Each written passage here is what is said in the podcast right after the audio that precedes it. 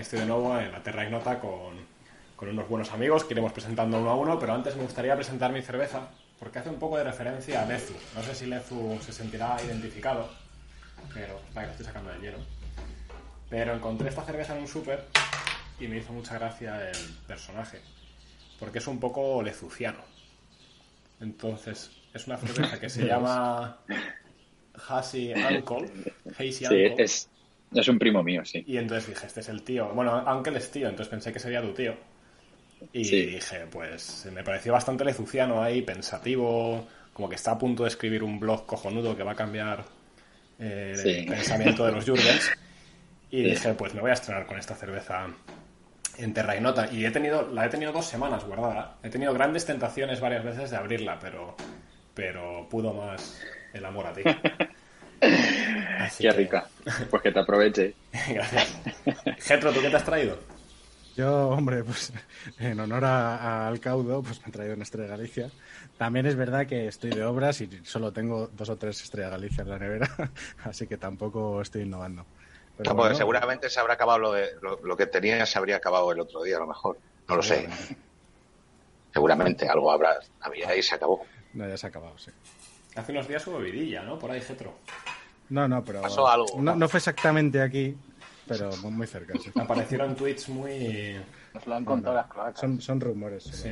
Los rumores. Antonio de, de Telemáticos, que se ha ido de vacaciones, nos lo dejó como, como deberes, nos dejó la carpetita, el dossier, y ya se ha ido con la mujer y con los niños ya. Así Alguno que, tiene un, hoy- hoy- dossier un poquito extenso ya, ¿eh? y algunos sí. Hoy, lo, hoy podemos hacer el programa porque se ha ido de vacaciones, Antonio. Entonces, por eso nos van a dejar hoy hablar un poquito Antonio. asunto. Pásalo bien en la manga. Pirata, tú también tienes sorpresitas hoy, ¿no? Eh, sí, la primera sí, porque hoy no he traído café. Hoy no he traído café. Hoy es un día importante y es un día de celebración, creo. Pues lo- es lo que he visto, es lo que he visto en Twitter. Así que me he traído una cerveza.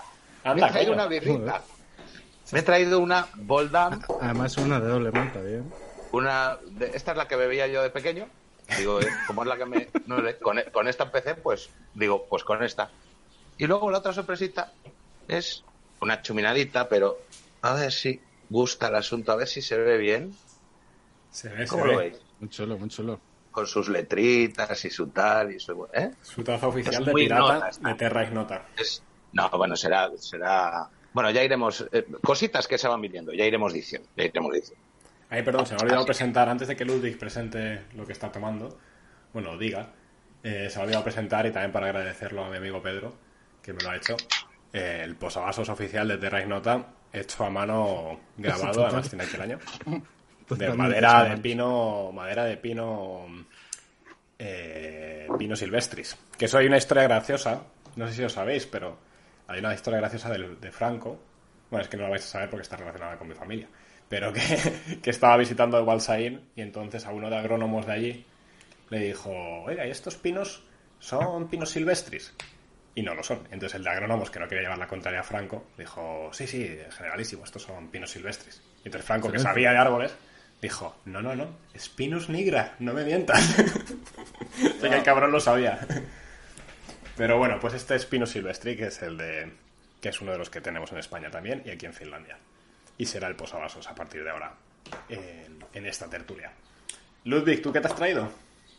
Yo aquí, para, para que luego se me llame reaccionario y tradicionalista, vengo a romper la tradición de, de Terra Ignota y traigo agüita. Agüita, Por bueno, dos pues decir una Coca-Cola y te iba a echar. Por dos motivos. Porque lo hice pajarería y porque no le gustan los rojos. Bien, bien. no está mal. Confirmamos pajarería. Soy yo, soy yo. ¿Eres tu Bien, pajarería? No. Mi cuenta secundaria. ¿Ah, sí? ¿En serio? No. Estaba flipando. Eh, Ilezu, bienvenido a la Terra Ignota. ¿Qué pasa? ¿Qué tal? ¿Cómo estáis? Muy bien, ¿tú qué, qué vas a estar tomando ahí desde el anonimato? Eh, agua, la verdad es que estoy tomando agua, porque mi cuerpo ya no puede asimilar nada más. Pero ha sido, ¿habéis, ¿lleváis los dos un fin de semana muy intenso o qué? Pues yo vengo de un cumpleaños. O sea que... Te lo Ah. puedes imaginar. Yo la última vez que fue a un cumpleaños había globos y hamburguesas. Un muñequito, ¿no? En el Chiqui. Park. Fue en el Chiqui Park. A, a- a nuestras edades ya no celebras cumpleaños. Celebras como getro, cuando te quedas sin los hijos y la mujer y tal. Pero bueno, bueno. Eh, yo creo que ya entiendo por qué no enseñáis la cara a los dos, tío. Seguro lleváis unas ojeras de resacón. Yo mira, mira, además es que mi, eh, el avatar de Lezuza tiene toda la cara de, de Sí, estar de sacón todo el tiempo, ¿eh? Me acabo de fijar en- con las gafas de sol y todo. Esa cara es la que tuve yo el último día que fui también de cumpleaños. Sí, sí, está hecho mierda el personaje. Y yo está, re- está descansando de la resaca. Sí, hombre, yo descansaría así también una hamaca con una Hombre, pastinita, un un piti. Sí, sí, está bien. Por cierto, eh, en honor a- al avatar de, de Ludwig, Sí, Lu- digo, Ludwig. Luis. Pod- Podéis llamarme Luis, ¿eh? No- Luis, sí, eh, pedazo de serie de John Pop, ¿eh? Si Está alguien guay. no la ha visto de aquí, que la vea. Eh, A mí, jo, a mí no me gustó, tío. La primera temporada es una pasada. Bueno, pues entonces yo aquí en este, en este podcast ya sobro. O sea, Muchas yo- gracias por haberme invitado. Yo le vi problemas, pero bueno, puede dar para otro para otra discusión porque vamos a hablar de temitas. Pero a ver, tiene cosas acojonantes, está muy bien hecha, pero Sí, hombre. tiene otras La, la estética, la est- bueno, ya, pero sí, vale. La- Claro, la pero hecho- tú, tú estás hecho hablando del, del tema dogmas y tal, de que no tiene demasiado catolicismo implícito, ¿no? No, o ¿Qué sea, lo- no sé. Bueno, me, me levantó. Es que nos vamos a liar con ese tema. Lo hablamos un día. Lo hablamos un día. A ver, tiene- Jorge, es una serie que ha hecho Roures, entonces vamos a ver, es lo que es. Pero bueno, tiene ese, tiene ese un regustillo, una estética, en algunas cosas que mola. O sea, la estética es brutal y la idea es brutal, la de que llegara un papa en Sí, plan bueno. hiperconservador, pero hiper.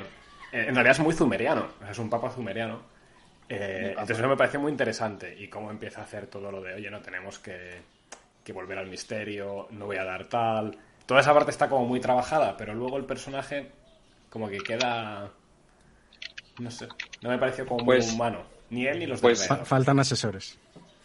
Fíjate que, que a mí a mí me parece un muy buen ejemplo de lo que es la, la nueva derecha, porque es un de, de hecho de hecho fíjate eh, estaba leyendo ayer lo que ha hecho ahora el Papa de prohibir las misas en latín y tal y, y decía que la mayoría de los de los obispos y de los católicos que se están poniendo más en contra de este Papa es gente joven Claro. eh, porque parece que como que la juventud se está volviendo cada vez más reaccionaria por lo que hablamos muchas veces del péndulo y tal ¿no? Y, y- y por eso me gusta mucho ese personaje, porque creo que representa muy bien a esta nueva derecha. Gente joven, pero con ideas muy conservadoras. Yo creo que es lo que intenta conse- eh, lo que intenta la serie, aspira a eso, a representar esa esa facción de gente, yo creo, vamos. Y en eso lo hace muy bien. Oye, estoy, estoy viendo en los comentarios, perdón por cambiar de tema, pero ha puesto pirata. No me acordaba de lo poco que dura una lata de cerveza. No te la habrás acabado ya, ¿no? Una polla. Sácala, no es eh, la cerveza. Me queda esto de. Me queda. Joder, no puedo enseñar, pero vamos, me queda, por aquí me quedará, más o menos. Ah, bueno, la mitad. No, no. Mira, la, he- mira, he- la he llenado tres, la he llenado tres veces. La lata, este, la si yo no, latita no- ni pequeña. la he abierto yo la mía, tío. No me acordaba cómo iba esto. Yo voy a tener mía. que repostar, sí, dentro de poco. mía. Es que hace mucho calor, tío. Los Vale, julios, Espérate, voy a, los voy a julios es lo que cerveza. tiene, que hace Estáis- calor. Vais a estar aquí todos borrachos menos yo. Espérate. Tráete una Al cerveza. Ya vas cogiendo un poquito la cosa de terra y nota. Si al final esto es para mamarse. Pero Lezu nos ha dado cuenta de que el secreto de tener avatar es que te puedes levantar de la reunión y pirarte y nadie se entera, ¿sabes? Claro, claro. De hecho, es lo que ha hecho Ludwig. Ludwig lleva echándose la siesta 15 minutos. Claro. Estos pesados. Bueno, pirata, ¿qué, qué nos traes preparados hoy? ¿De qué vamos a La hablar? Yo- mandanga. La mandanga.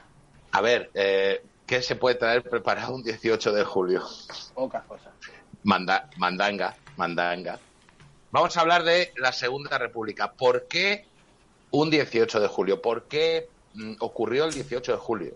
Porque al final deriva todo en un lanzamiento militar, deriva en guerra, deriva mm, en muchos muertos, mucho sufrimiento, hambre después, y luego pues que el que gana pues establece su régimen. Y vamos a hablar de las razones que llevan a España a una guerra civil que al final las razones es el periodo del 31 al 36, que es la Segunda República.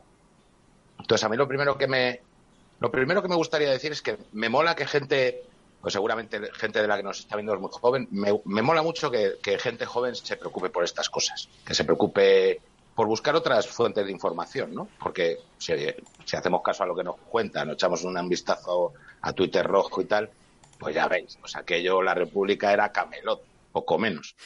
Pues coño, pues a lo mejor la República no era Camelot. A Luis le dije antes, por Twitter también, decía, joder, pues porque el lanzamiento no es un golpe de Estado. Coño, sí, a ver, sí. Bueno, Otra bueno, cosa es que sí, eso no se puede discutir, es un golpe de Estado. Otra cosa, lo que sí que podemos discutir, y posiblemente estemos todos, discutamos poco porque estaremos todos de acuerdo, pero eh, si es legítimo o no, si era necesario o no, si era inevitable o no, si fue bueno o no, eso sí se puede, se puede debatir, que es un golpe de Estado o no. Igual que tampoco se puede debatir, creo yo, que la República se instaura bajo eh, después de un golpe de Estado. O sea, no hay, no hay una, no hay una, eh, no hay una votación, no hay. Bueno, si hay una votación, otra cosa es que no la ganaran. Sí, Pero- bueno, pero, Y que No, no, no, no, votación del no, no, sistema ni siquiera, pero- siquiera hay, Ni no, no, siquiera. ni siquiera hay una votación. Porque Es en que, aquel- es que en yo- yo ahí estoy un poco. O sea, que es un golpe de Estado. ¿A qué, a qué llamas Estado en ese Claro, momento? Si el Estado es ilegítimo, es un golpe de Estado. ¿Hablamos es que- del 31 o del 36? El 36. 36. No, yo estoy ¿Del hablando del 36? Sí. Pues el hay un, 36. hay, un, hay un régimen establecido que es la República, hay un gobierno establecido. Haya llegado como haya llegado.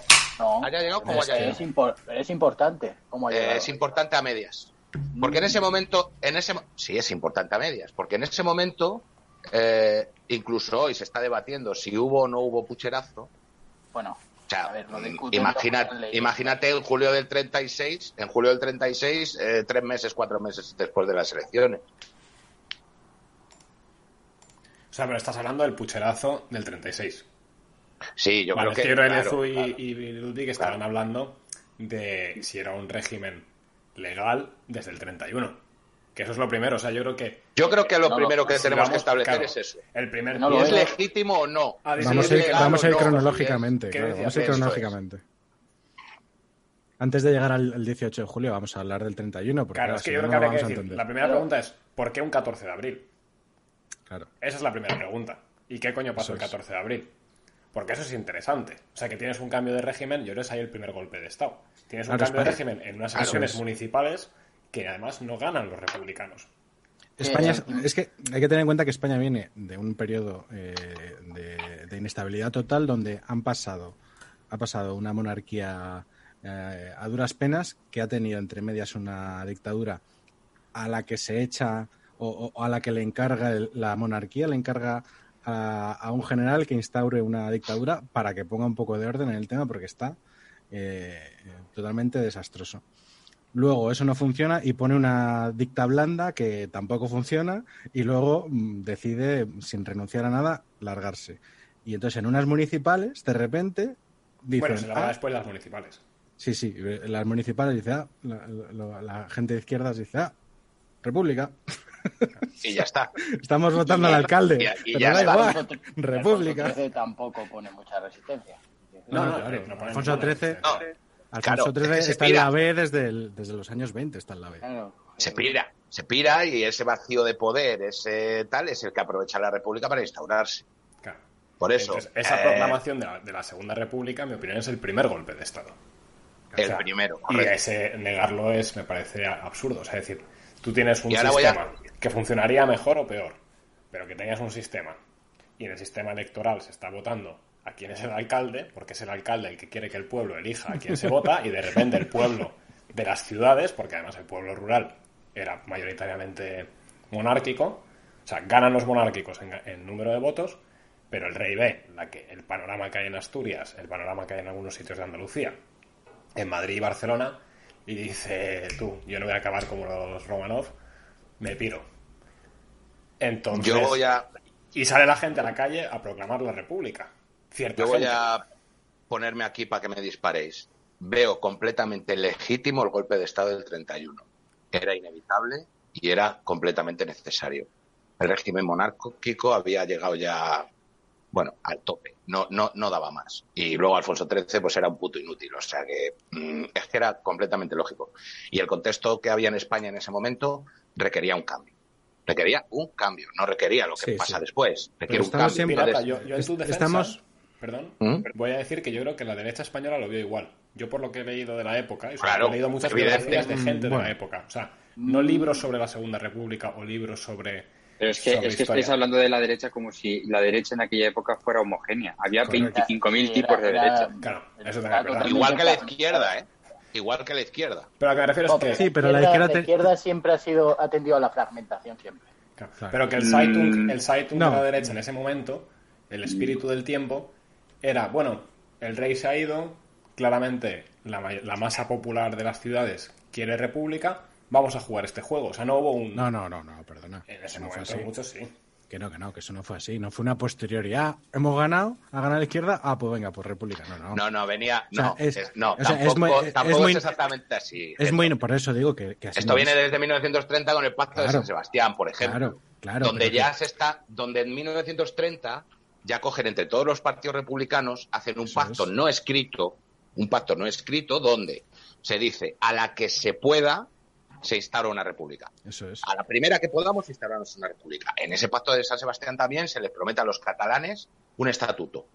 Se les Bueno. promete, ojo, se les promete un estatuto, no la independencia. Un estatuto, mm, o sea, se les promete lo mismo que les promete Zapatero. O sea, te aprobaremos lo que, nos apro- lo que aprobéis allí. O sea, el estatuto que aprobéis vosotros allí es el que os vamos a aprobar nosotros. Eso se, se- eso se, se llega al acuerdo en 1930 en el- con el Pacto de San Sebastián. Y ahí está todo Dios. Claro. Ahí hay izquierdas, ahí hay derechas. Derechas no hay tantas. Eh, lo que sobre todo hay es izquierdas y hay, naciona- hay derechas nacionalistas y tal, porque les interesa eso, claro, porque, porque los- les interesa un, un sistema que, Y está que que, no era, que no era hazaña tampoco.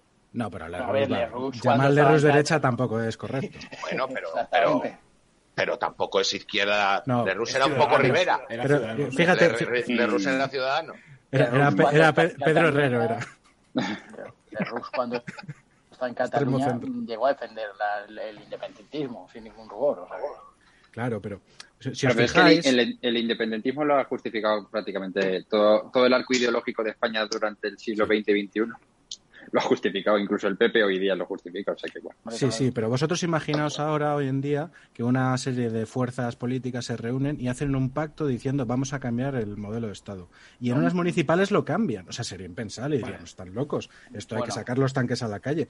En, aquel- en aquella época, y, co- y como lo hace quien lo hace, pues eh, se- y, y- y como se aprovecha la, la debilidad de, de la monarquía, pues eso, eso sale adelante, pero no sale adelante con ninguna legitimación, sale adelante porque sale adelante, porque si lo hace la izquierda sale adelante. No sé si me claro, explico. pero si lo hiciese ahora, a mí no me extrañaría nada. que no, Lo podría hacer tranquilamente. ¿eh? O sea, que- Claro. Es que es Bueno, una buena pregunta. No. Eso, Todo esto puede ya estar pactado de, an- de, de antes. eso No es, que, no es, Pero no es- no mira es la- tanto eso como objeto de, que digan, que- de decir, no, bueno, pues vamos a aprovechar esto y tal. O sea, vamos a ver, se inundó de banderas republicanas Madrid y Barcelona. Bueno. Se inundó. Eso no viene de, de- en dos días, joder, que estamos en 1930, coño. Eso tiene una infraestructura y, está y preparado. tampoco- pero ta- claro, claro, eso es, está Es preparado. claro. O sea, es muy, es muy inocente pensar que eh, a, a Franco le ayuda Mussolini y Hitler y a la República no le ayuda a nadie. Eso es No una cosa nadie, espontánea del claro. pueblo que quiere libertad. Venga, vete a la mierda. O sea, Claro. había muchos intereses y mucha financiación también y mucho y mucho pacto detrás, y mucho plan detrás y mucho dinero detrás también. Entonces, Y Habla- pero habla, hablas, hablas internacionalmente. sí, sí, claro. Mm, Yo no estoy tan de acuerdo con eso. ¿eh? ¿Con qué? No, no porque, no porque, o sea, no, no digo que no interesara a fuerzas exteriores, porque por supuesto sí. No digo que no hubo financiación, que por supuesto que sí.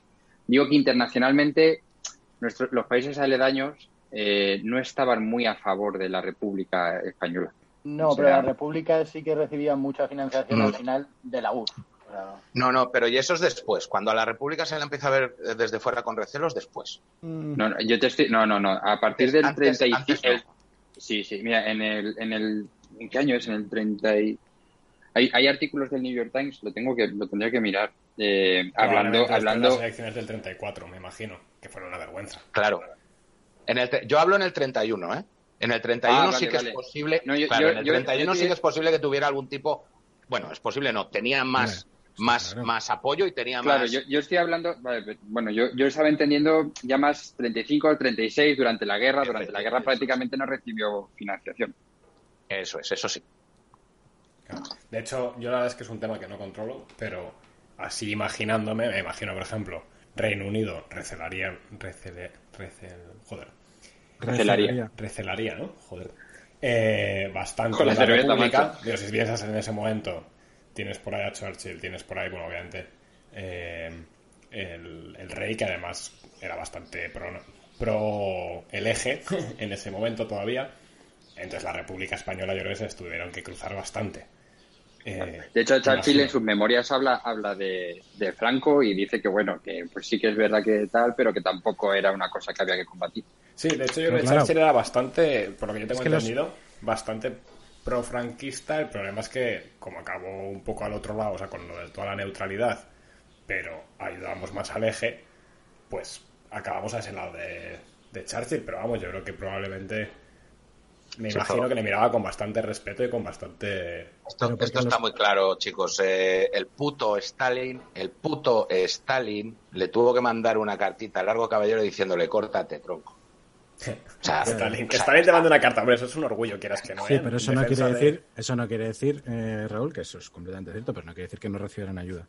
Pero lo que decís, De la los, de la los países eh, netamente imperialistas, como son Estados Unidos eh, y Reino Unido, lo que les interesa son países que tengan dictaduras fuertes. Eso es lo que les, as- as- eso es lo que sirve a sus intereses, más que una democracia.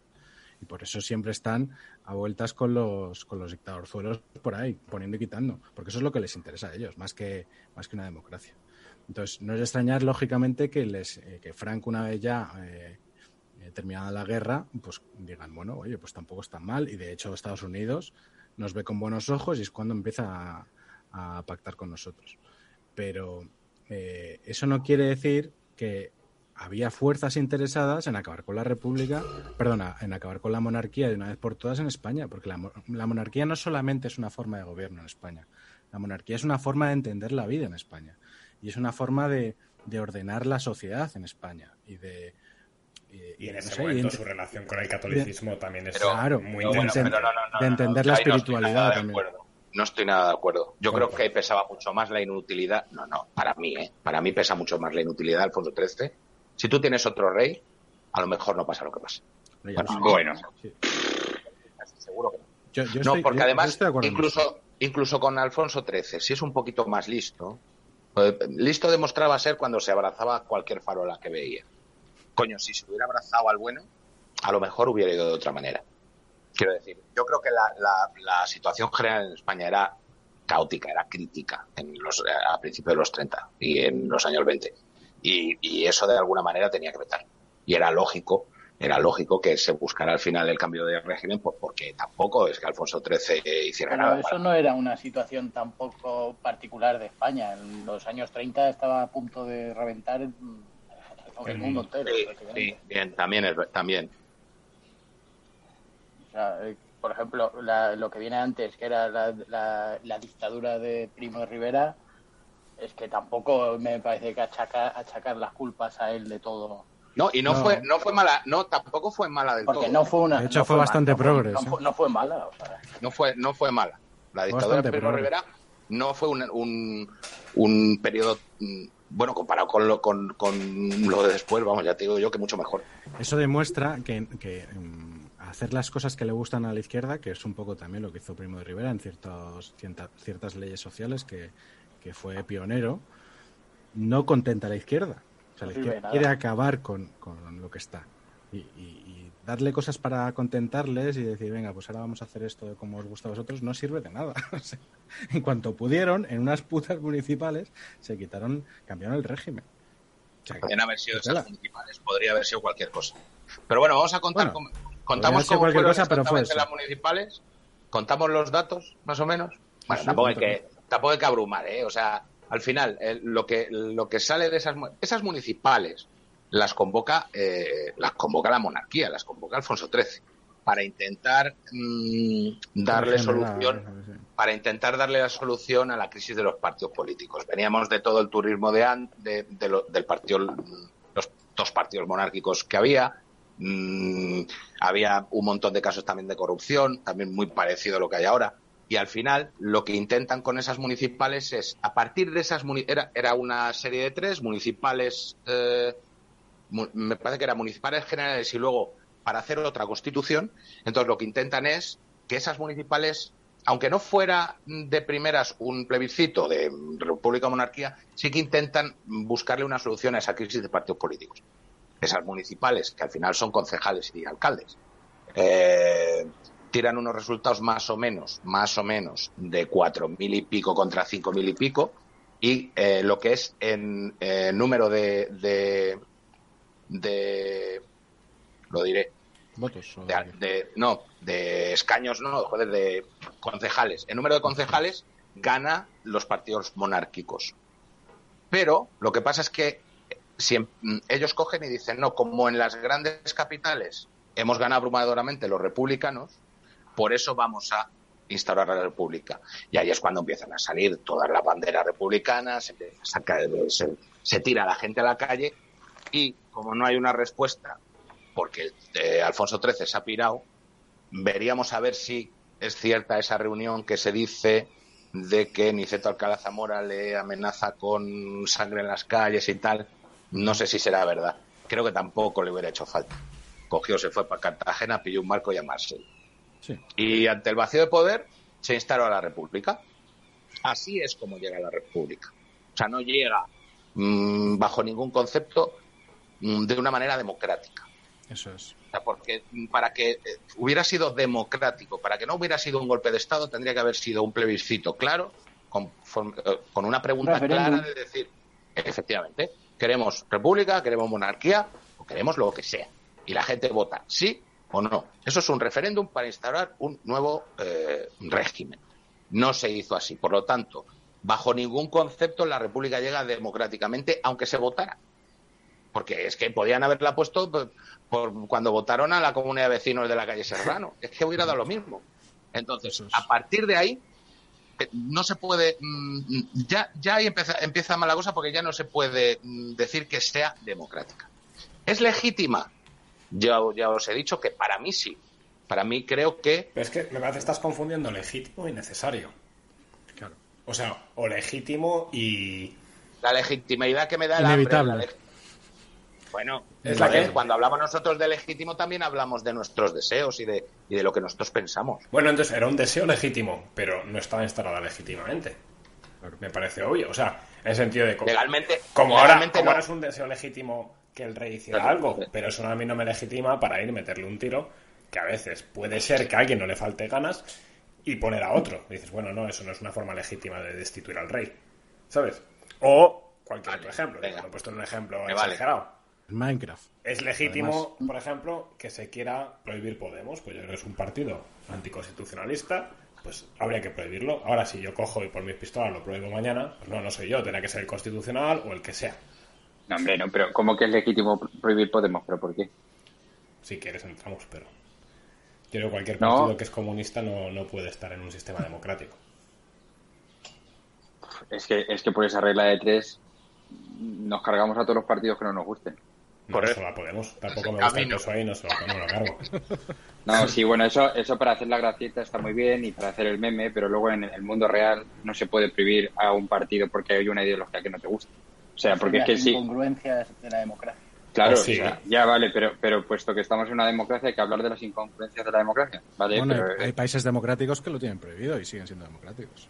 Sí, bueno, pues, bueno, pues entonces hablamos de otros países, pero como estamos en España y en España no pasa pues, eso, pues hablemos, vale, pues, hablamos de España, hablamos de España porque se... Yo estoy en Finlandia. Y yo he, ido, yo he ido a Rusia, yo he ido a San Petersburgo, yo he ido a la antigua Unión Soviética, o sea, he ido a Estonia, a Letonia, a Lituania, a Ucrania, a Polonia, y flipas. Entonces dices, bueno, pues a mí no me parece, como no me parece mal que esté prohibido el partido nazi, o sea, pues ya está, está prohibido. ¿Sabes? en España se legalizó Bildu, ¿no? Se hizo una ley ad hoc no, Bildu no. para legalizar, bueno, eh, eh Tasuna. Se legalizó HB y se hizo una ley ad hoc. Es, eh, mm, ¿qué, diferencia hay? Mira, mira, de verdad, si, si, queremos aquí ponernos a memear, que por mí genial, ¿eh? que si yo digo, No, venga, no- vale, bueno, pues viva, el fascismo, el y tal, y, y muerte a Podemos, si lo podemos decir, si eso está- nos reímos un rato y ya está. Pero luego en la práctica, es que es que una cosa es la teoría y otra cosa y una cosa es Twitter y otra cosa es la vida real. En la vida real no puedes prohibir un partido porque si no tienes una guerra civil. Entonces, Vale, tienes pues como Twitter, pues eh, eh, yo, yo, te, yo te lo compro eso porque llevas toda la razón. Cómprame tú que estamos hablando de 1931 y no de 2021, por ejemplo. O sea, hay que, hay que ver las cosas también en el no, contexto. pero del- sí, sí, pero, pero si yo lo que estoy diciendo, no sé quién ha dicho, es que no sé quién ha dicho. Igual me he hecho una machada, vale, olvidemos la machada. No, no, no, pero que, permitís. que, que- que- que no lo digo de mal rollo ni nada, ¿eh? Lo- pero sí que, sí que si, si se puede teorizar y podemos hacer chistes de, de prohibir, que, que yo los hago y me, me río mucho, pero luego en, en la práctica, o sea, en el mundo real, no se puede prohibir un partido mm, de Podemos, porque además Podemos no es comunista. Eso es otra cosa que decimos desde este lado de la grieta para memear, que está bien y es gracioso, Yo pero no es comunista. contigo. Yo, eh, tienes ahí una, un vídeo muy claro de Sí, sí, Iglesias. una cosa, una cosa es decir somos comunistas y otra cosa es serlo. No, no, no. Y diciendo cómo se tendría que organizar un partido comunista en, en España para que parezca que no es comunista y le, bate- le vote gente, porque nadie va a votar a unos matados que son comunistas abiertamente. Y cómo tienes que conseguir engañar al pueblo, eso lo dice claramente, para que te voten yendo de que no eres comunista, pero lo que tienes que hacer es crear toda una campaña de marketing y describe perfectamente lo que va a hacer cuatro años después. Mira, mira, Eso lo eh, puedes si ver vosotros- tú. ¿Has visto ese vídeo? Es una clase en la universidad, me parece que es en Murcia. He, he visto 25.000 vídeos de Pablo Iglesias. Lo que yo os digo es, si, si a un comunista, a un comunista comunista, le dices que Podemos es comunista, se ríen de ti. Igual que si tú dices que Vox es un partido fascista, Es que, Pero bueno, a, ver si puedo terminar una frase. Si, si la termino y, y luego, y luego me, me contradecís. Igual, igual que si a nosotros nos dicen Vox es un partido nazi. Pues, chico, es que no entiendes lo que es la política y no sabes lo que es Vox y no sabes lo que es el partido nazi. O sea, por eso digo que hay que ir más allá del meme, que, que en Twitter hay que hacer propaganda y que hay que decir que Podemos es comunista. Sí, sí, yo lo compro eso. Ahora, vamos a ir más allá del meme, venga. Yo voy más allá del meme. Te acabo de decir que, y estamos, ¿qué ha pasado? ¿Saco, ¿Quién Ha sabe? caído Getro, yo creo, pero bueno, volverá. Mm, Vamos más allá del meme, venga. Y vamos a darle otra vuelta. Te acabo de decir, y estamos de acuerdo, que se hizo una ley ad hoc para eh, ilegalizar a, a, a Herri Batasuna, ¿correcto? Pero no se puede comparar a Herri Baltasuna No, no te estoy con ningún otro de- partido político. No, no, no, no. Vamos más allá del meme. Vamos a echarle nivel. Yo no te estoy comparando a, Echa- a Herri con eh, cualquier otro partido político. Te estoy comparando que se hizo una ley ad hoc para porque si no no se podía ilegalizar a Herri Batasuna. Pero que me Es estás decir, hablando de Herri Batasuna, que era una organización Estoy terrorista. hablando de vale del No, pero está Pacma, hablando de la ley, no te está hablando de Herri Batasuna, está hablando de la estoy ley. hablando que se hizo escucha otra vez. Se hizo una ley ad hoc para poder ilegalizar a Batasuna. Yo vale, si tengo sí. voluntad Escúchale, escúchale. si yo tengo voluntad política, puedo hacer una ley ad hoc para ilegalizar al que me salga de los cojones. Bueno, Pero es que, bueno, eh, Y eso, no es eh, ningún eh, meme. eh, eh, Eso, eso no es, de verdad que no es un meme, de verdad piensas que eso no es un meme, o sea, de verdad piensas que se puede decir que puedes ir ilegalizar cualquier partido que te salga. Pones los la cojones mano en el fuego, pones hoy la mano en el fuego con que no van a intentar ilegalizar a Vox. Pones la mano en el su- fuego, te juegas tu hacienda. Po- Pongo la mano, pongo dos y pongo todo el cuerpo. Es que, de Vale. verdad, hay que, hay que ir más allá, hay que ir más Ya lo allá. veremos. Hay Ya que lo ir veremos. más allá. O sea, Twitter, lo Twitter está bien, pero creerse Twitter no, no va bien. O sea, eso, Bueno, eso vale. de que, de que van a intentar le- ilegalizar Vox, eh, vayamos más allá, vayamos más allá. No van No a me vuelvas a intentar decir lo del ilegalizar. Twitter. No me vuelvas a decir lo del Twitter, porque está muy bonito lo de que comparar con el Twitter y hacer aquí pensar que somos gilipollas todos. No, creo que no somos gilipollas ninguno. No, eh, eso te lo has dicho tú solo, ¿eh? No. Venga, acabe, Sí. acabe. Es que cuando ya llevas tres veces lo de que esto no es Twitter, de, coño, ya lo sé, que no es Twitter. Joder, y por Claro, eso pues- intento. Por Pues eso entonces, intento. entonces no me digas que puedes hacer una ley que te salga los cojones para legalizar un partido. No, que es que ya se le ha. Bueno, no, ya- no te digo, no te digo que se vaya a hacer. para cerrar empresas Estoy diciendo también. que se ha hecho. Es que se ha hecho ya, tío. Que no, que no, que no, que estás hablando de que hecho era una ley organización. ad hoc. Sí, te A ver, hablando de si- que quieras. Lezu, ver, tío. a- a ver si- ¿Entiendes a ver el concepto de hacer una ley ad hoc para hacer una cosa? Sí, no, pero sí, Pues y ya entiendes está. tú que entiendes tú que lo que se ilegalizó, a ver, a ver si a ver si puedo terminar. Sí. ¿Entiendes tú que la ley que se hizo ad hoc para ilegalizar era para ilegalizar un partido que estaba formado de- por, por un grupo terrorista? Sí, sí. Lo entiendo perfectamente. ¿Entiendes En tú Po- lo de- en Podemos- en Podemos- macho? En Podemos, aparte de que haya terroristas que pueda haberlos y asesinos que los hay, es una organización terrorista, no, pues entonces... ¿quién No, está- Pues no, no, no, no, yo no estoy tan de acuerdo en que no sea que no. O sea, tú Bueno, cuando pero vamos a- jefe Jorge, un espera. partido llamando a la violencia o diciendo, por ejemplo, este partido político no puede entrar en ciertos barrios, eh, yo creo que eso llega al límite de lo terrorista. Es decir, estás limitando que estas personas no puedes entrar en Vallecas y justificas que se use violencia contra ellos en Vallecas porque es que Vallecas es barrio de izquierdas, estos tíos no pintan nada ahí. Pero es, es que, es que lo- los que lo impiden no fue la policía. Eso sí que sería. Yo no estoy hablando de la policía, estoy hablando de Sí, Podemos. sí, el jefe de Podemos sí. aparece diciendo hay que ir ahí. ¿Y, ¿Y quién ha ido a impedírselo? ¿La policía o la gente? Pues si ha ido la gente, no es culpa de... O sea, Podemos lo- los, los puede instigar, por supuesto, pero a mí lo que me preocuparía es si fuera la policía a impedir que en un determinado barrio obrero de izquierdas o de derechas no pudiera ir cierta gente porque fuera la policía a decir no puedes estar aquí por ser de izquierdas. Vale, y Eso que vaya, preocuparía. que vaya la gente que está trabajando para Podemos en seguridad, no te preocupa. Te parece lo más normal, no es un acto terrorista. Pero, pero bueno, sabemos lo que es un acto terrorista. Es que por eso digo que más allá a mí del- tirar piedras al- a uno de los líderes de la oposición me parece No bastante puede, terrorista. no se puede legalizar un partido si es terrorista. No hay razones de peso para ilegalizar un partido No siempre estoy y diciendo que no sea una ¿eh? banda estoy terrorista. diciendo que estás ya ni- en los límites de lo que es legal o no es legal. Eh, es que, de verdad, vamos a ver. Que vaya el tío, el tío que, que estaba en la guardia de, de, Pa- de Pablo Iglesias. Sí, El Perracas. vamos a ver. El perracas. Pirracas. O la camioneta número 17 de la Guardia de Acaba de Asalto. eso, acaba de eso. Que Sí, vaya no sé el que trabaja para Pablo Iglesias. Que vaya ese tío. Mm, Vale, que detengan a ese tío, pero es que ni siquiera se le puede echar la culpa a Pablo Iglesias de eso. Aunque él haya estado en un tuit diciendo qué tal y llamando a la gente a No, no, no, no, es que no se puede. Si no, Vox hubiera cogido y, y los hubiera denunciado, que a lo mejor, a, lo mejor lo ha hecho. Si lo ha hecho, eh, me corrijo. Creo que no lo ha hecho.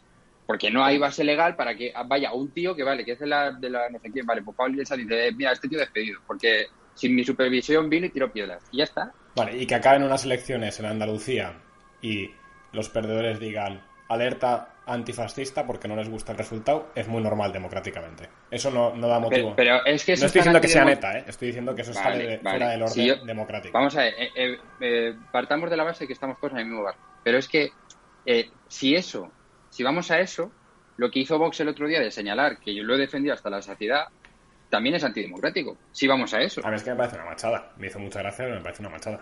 Bueno, a mí, no, a mí personalmente no me lo parece. A mí no me lo parece porque veo que la izquierda hace lo mismo. Entonces, ya lo he dicho muchas veces, todos los conocen mi opinión. Si la izquierda te hace una, tú le haces cinco. Y a ver quién puede más. Pues así estamos. Pero de ahí, 31. de ahí, claro, pero, pero, pero pensar que vamos a ir a una, a una segunda guerra civil, bueno, una, segunda, creo ¿no? que- Perdonad, eh, yo que he estado callado un ratillo, escuchando sin interrumpir. Eh, creo que debemos mm, sobrepasar un poco y superar el, el ejemplo que ha puesto eh. Jorge de, de Podemos, porque ha sido un ejemplo para explicar otra cosa. Vamos a superar un poco eso. Si queréis, otro día Venga. hablamos de, de si hay que ilegalizar a partidos comunistas o, o nazis. Eso lo para otro, para otro programa. Vamos a seguir un poco con lo que estábamos diciendo, que estábamos en el 31 y de repente nos hemos Nos puesto... hemos ido- Nos 21. hemos ido a Vallecas.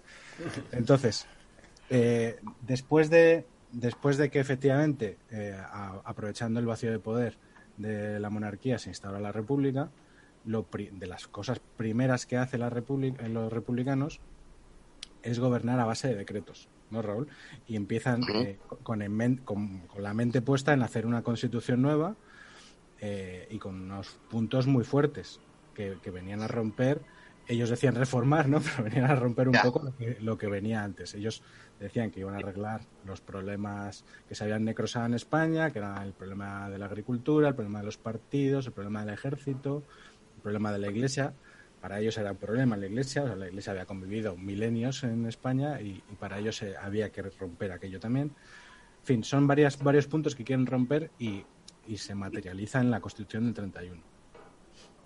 No, a ver, es que, em, claro, como empezamos ya de- teniendo un déficit democrático porque se ha elegido, o sea, se ha instaurado como se ha instaurado, lo que se hace nada más que se instaura la República es el Comité Revolucionario, ¿no? O sea, lo que, bueno, lo que era el, Comité Revolucionario, que al final era todo aquello conglomerado del Pacto de San Sebastián, lo que hace es instaurarse como gobierno provisional. Un gobierno provisional que en, principio mm, no tiene em, no tiene armas legales para poder eh, actuar. Entonces, eh, se empieza a, gobernar a base de decreto. Es decir, ese, ese gobierno provisional es el que aglutina todo el poder. La, idea era unos primeros meses de, gobernando a base de decretos, que cierto es que tampoco pasa demasiado tiempo, ¿no? Y luego ir configurando una nueva constitución, porque la del 76 no es el eh, empiezan con eso, mm, con eso, gobernando a base de decretos y es lo que hacen que dices tú de los cuatro grandes problemas, que son el ejército, la reforma, lo social, que al final es lo agrario, el problema de los nacionalismos y el ejército. Y esas cuatro, esas, esos graves cuatro problemas que hubiera república, hubiera monarquía, hubiera quien fuera, esos iban a estar ahí porque era un problema que venía de mucho tiempo. Eso los empieza, los empieza a tratar primero desde un punto de vista mm, de izquierdas, comunista en muchos casos, pero es que además los empieza a tratar con un revanchismo y empieza a gobernar en contra de la mitad de la gente. Lo que empieza como algo más idílico de la República para todos y tal, al final no es cierto. la reforma militar es que hay que decir, perdona Raúl, que hay un relato, efectivamente, que aquello era Camelot, era el, pues eso, el Zoom de la democracia eh, había surgido, o sea, el cuento es ese, que había surgido de voluntad espontánea del pueblo, y entonces el pueblo era el que estaba decidiendo todo. Y no era, no era así. Y, de hecho, esas grandes, esos grandes problemas que efectivamente existían en España, ellos y había que solucionarlos, claro. Había que solucionarlos, pero ellos no los solucionan. Ellos no, no, no, no. Eh, utilizan el hacha. tratan de hacerlo, pero es que aparte. No, cuentan, no, no, no es que traten de hacerlo. cuentan y, su relato consiste en que ellos son los que lo van a arreglar, claro. Tratan de hacerlo, porque, porque ponen medidas. Lo que pasa es que, es que esas medidas al final siempre queda ese regustillo de decir, no, es que esto, aparte de que quiero arreglar el problema, es que me quiero vengar. Que, estoy, un resentimiento total. Pone medidas que no funcionan, también te digo. Claro, sí, no, sí, claro. Porque casualidad, siempre quieren ayudar, pero todas sus ayudas nunca ayudan.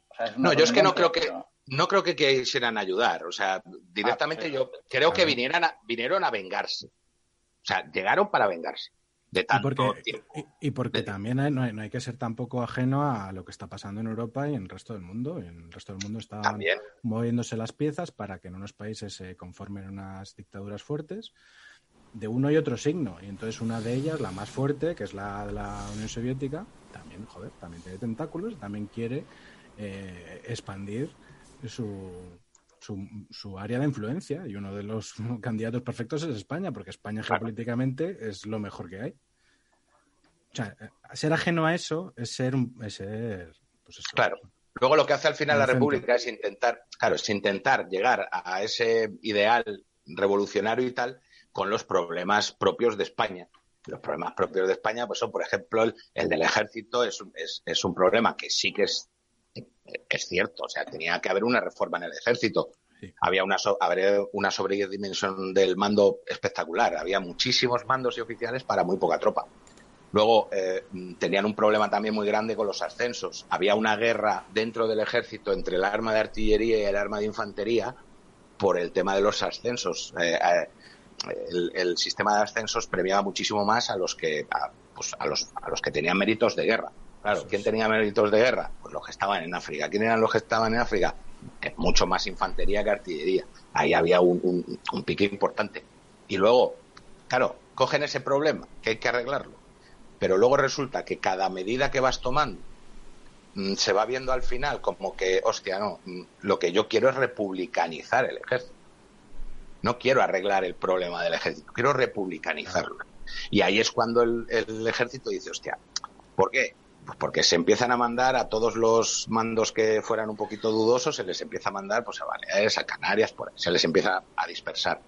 A muchos se les obliga a retirarse, porque imponen un sistema para, para forzar a, los mandos a, retirarse, se les dice que se les mantiene la paga, que ellos se retiran y se les mantiene la paga entera, íntegra, a que se mueran, y así van reduciendo los números, el número de mandos. Pero a quien al final se le ofrece eso, se le da más facilidades o se le fuerza más para que mm, deje el ejército a los que son menos mm, cariñosos con la República, a los que tienen más, más fama de monárquicos. Claro, todo esto se empieza a ver y se empieza a ver con eso, se empieza a ver luego con el problema religioso, que desde el primer momento, bueno, al, al ejército se le prohíbe, se le prohíbe, eh, un militar no podía ir a, misa. No podía ir a misa un militar. Había que sacar la, la iglesia del ejército bajo, bajo cualquier concepto. Se, se prohíben todas las patronas, Claro, desligar al ejército de la iglesia, desligar a la iglesia al ejército en España, macho. Por eso Raúl te he dicho al principio que no eran cuatro problemas, eran cinco, porque también van con el tema religioso a, muerte. O sea, el tema religioso es, es, una cosa desmedida la que hacen contra la iglesia. Toman una serie de, de medidas contra la iglesia que, que, van, van por encima de lo, de lo lógico, de lo normal. Tú puedes querer tener eh, un Estado laico, muy bien, pero lo que no puedes hacer es constitucionalmente cargarte una una orden religiosa, que es que eso no ha pasado nunca en la historia, ¿sabes? Se las limitaron, se cargaron a los, con los jesuitas se la cepillaron directamente. Y, y, dijeron que a las demás que tuvieran, aparte de los tres votos canónicos de pobreza, obediencia y castidad, si alguna otra eh, tenía un voto adicional, como es el caso de muchas, de obediencia a otra autoridad que no fuera la de la República, en este caso religiosa al Papa, esas quedaban disueltas automáticamente y sus bienes confiscados. O sea, eso era una persecución. O sea, no es que no es que hubiera una influencia de la iglesia y, espera, y, se, y se mezclara la iglesia con el Estado y bueno, pues eso moderna, en el mundo moderno no, no, no, es persecución. Es una persecución contra la iglesia católica, con todas las letras. Pues luego otra de las cosas que, que le hace muchísimo daño a la iglesia es eh, separar la educación, ¿no? O sea, quien, quien daba, quien educaba a los niños en aquella época era la iglesia, las escuelas eran católicas, y lo que hacen es prohibir que la, iglesia dé clase. Y eso además no hizo solamente daño a la iglesia, en ese momento también hace mucho daño al pueblo porque es que no hay alternativa. Claro, porque es que, es que, vienen prohibiendo sin dar alternativa, efectivamente. eso es, por eso te digo que no, no, no, que no querían arreglar los problemas, querían instaurar lo suyo y a tomar por saco. Claro, claro. Otra de las cosas que ponen es que se prohíbe la, bueno, se, prohíbe la educación que, entonces hasta entonces siempre había, había sido segregada y se hace se instaura mixta por decreto también, o sea, obligatoriamente tiene que ser mixta. Que a lo mejor ahora eso nos parece lo, normal, ¿no? Un siglo después, pero en aquella época no, una barbaridad.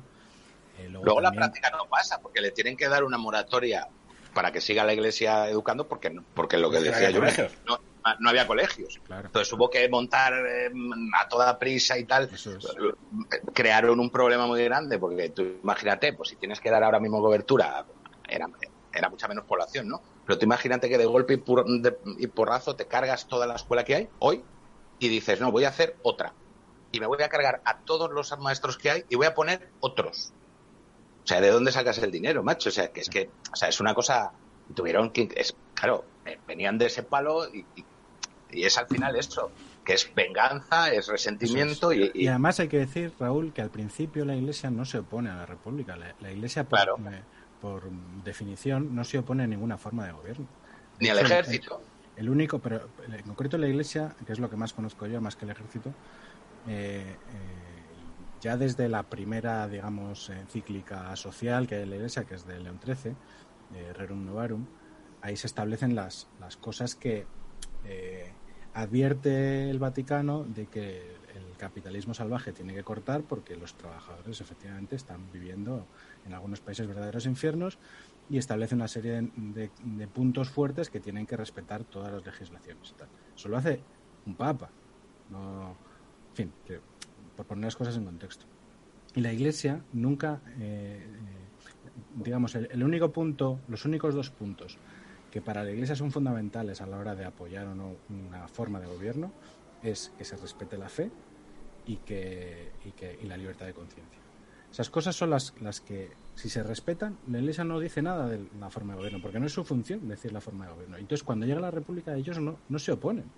La conferencia episcopal no se opone a la, a la, a, a la República. Lo que pasa es que, claro, ya empiezan esta persecución que decimos constitucional y de leyes por decreto que van justo contra los intereses de la Iglesia y ya incluso es no solamente la uno de los máximos digamos contestatarios de aquello en aquel tiempo fue el cardenal Segura al que luego deportan porque se porque consideraban que era un enemigo entonces lo deportan pero el Papa también el Papa escribe también una serie de cartas quejándose eh, de, lo- de algunos artículos concretos de la Constitución que van en contra de la Iglesia, era persecución. Incluso dentro de los partidos republicanos hubo gente que era muy católica también. Sí, no sí, eran no. todos, no eran todos, mm, iban en contra de la iglesia. Y, y también intentaron que, mm, coño, frena un poco, ¿no? Pero no, no se consiguió. Y al final, todo este anticlericalismo que, que muestra el, el gobierno, al final, pues, pues tiene su reflejo en la calle. Y Claro. es que no, no tardar un mes en que empiezan a quemar conventos y Eso es. La quema conventos de y conventos se produce en el propio 31. Y, en el, y el mismo 31. es, cuando, es cuando Azaña dice lo- la famosa frase de que todos los conventos de Madrid no valen la vida de un republicano. Y, a- y automáticamente empiezan a quemarse todos los conventos de Madrid. No solo de Madrid, sino de, de toda España. ¿no? O sea, Y estamos- diciendo que- que- Estamos hablando que- que, esto es en el 31, ¿eh? No es en el Le- 36. Lerroux en el 31. diciendo eh, elevad a las novicias a la categoría de madre. Que es, hostia, la, la polla, tío. Sí, sí, sí.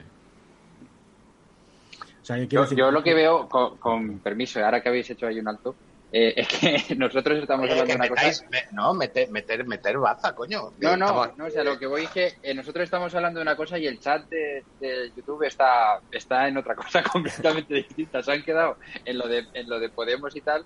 Eh, La ha liado el Jürgen, la ha liado el Jürgen. y es que, o sea, ahora mismo hay dos corrientes de pensamiento en este en Terra Ignota. Está eh, la, la República y esto. Eh, por, por meter un poco de moja en esto que estoy diciendo. Eh, que bueno, vosotros sabéis mucho más. Pero a veces, bueno, en el, en el ejército a veces pensamos que era muy pro iglesia y muy pro derecha y no es así. O sea, en el ejército había casi un 50, no, incluso había un poco más de, de gente que estaba a favor de la república que, Pero en parte, que perdón, por la reforma de la que hablaba antes Raúl. por lo que sea, por lo que sea. Sí, Pero es que sí. esa reforma es muy importante porque eso es parte de lo que afectó a que se diera el alzamiento. Es decir, Vale, vale, pero si, si yo no hablo de... Sí, o sea, sí, pero, pero yo hablo de los factos, yo hablo de los hechos. Y, lo- y el hecho era que el ejército estaba muy dividido, igual que Pero el en, pueblo. el 31, español. en el 31 no. No, el yo estoy 31 hablando... menos. Yo estoy, es que tú estás, tú estás todo el rato en el 31, Raúl, y yo ya me he ido, yo ya me he ido a, al 36. a, a- a la Claro. jarana. Es que Claro, pero es, un que la jarana, antes, pero es que la jarana es otro programa. la jarana viene otro programa. Hay que explicar por qué llegamos a la jarana. Bueno, pues me llamáis en el de la jarana. Que. Oye, y pero sí que podemos saltar al tema del No, pero- 34. Yo creo que el 34 ¿nos, nos queda alguna cosa importante Bueno, periodo. simplemente decir que durante los, eso es del 31 al 34, se conoce como el, el bienio, bienio reformista. Bueno, por cuando el que escribe la historia pues es benévolo, dice reformista, ¿no? La, la- la reformista era quemar iglesias, ¿no? Eso- bueno, Claro. eh, se conoce así, eh, como el bienio reformista. Y, y es un gobierno de izquierdas. Y en el 34 hay elecciones. ¿Y qué Ojo, pasa? ese gobierno de izquierdas no está elegido. Claro, claro, no está elegido. O sea, Ese gobierno municipales. todavía- Claro, ese gobierno de izquierdas que viene después de la Constitución, ese todavía no está votado. Claro, claro. O sea, hasta el 34 no hay unas elecciones. Bueno, eso. En las elecciones, en, la- en las elecciones del 34 Bastante está importante. una, aparte de todo esto que está pasando, de la quema de conventos, de la reforma agraria, de que no deja a nadie contento, la reforma del ejército que lo polariza más, etcétera, etcétera, etcétera. Hay un tema más cuando llegan las elecciones del 34 y es que las fuerzas de izquierda no quieren el voto femenino en general. La mayoría de las fuerzas de izquierda no quieren el voto femenino porque piensan que las mujeres son más conservadoras y van a hacer lo que les digan los maridos y entonces va a ganar la derecha. Y una de las famosas, eh, siempre se dice, ¿no? De las famosas eh, discusiones en el Congreso fue la de Victoria Kent y la de Campo Amor a, costa del voto femenino. ¿no? Eh, finalmente sí se aprueba a- gracias a una asociación de mujeres eh, conservadoras se aprueba, que- o sea, se otorga el voto femenino. Y gana las elecciones por abrumadora mayoría, gana la derecha. Las, las elecciones Pero abrumadora, ¿eh? la O sea, abrumadora, o sea, abrumadora. una paliza incontestable, vamos. Porque las derechas se agrupan en lo que fueron las, la CEDA, la Confederación Española de Derechas Autónomas, se agrupan todas las derechas, todos los partidos de derechas se agrupan en uno solo y eso lo estamos- aprovechan para... Estamos liándonos, pero estamos hablando del 34, pero creo que las elecciones de hecho son el 33, ¿no? No son como en noviembre o diciembre por ahí, del 33. Bueno, Bien, pero el gobierno... Es que antes hablan en 34, si el, el gobierno empieza en el 34.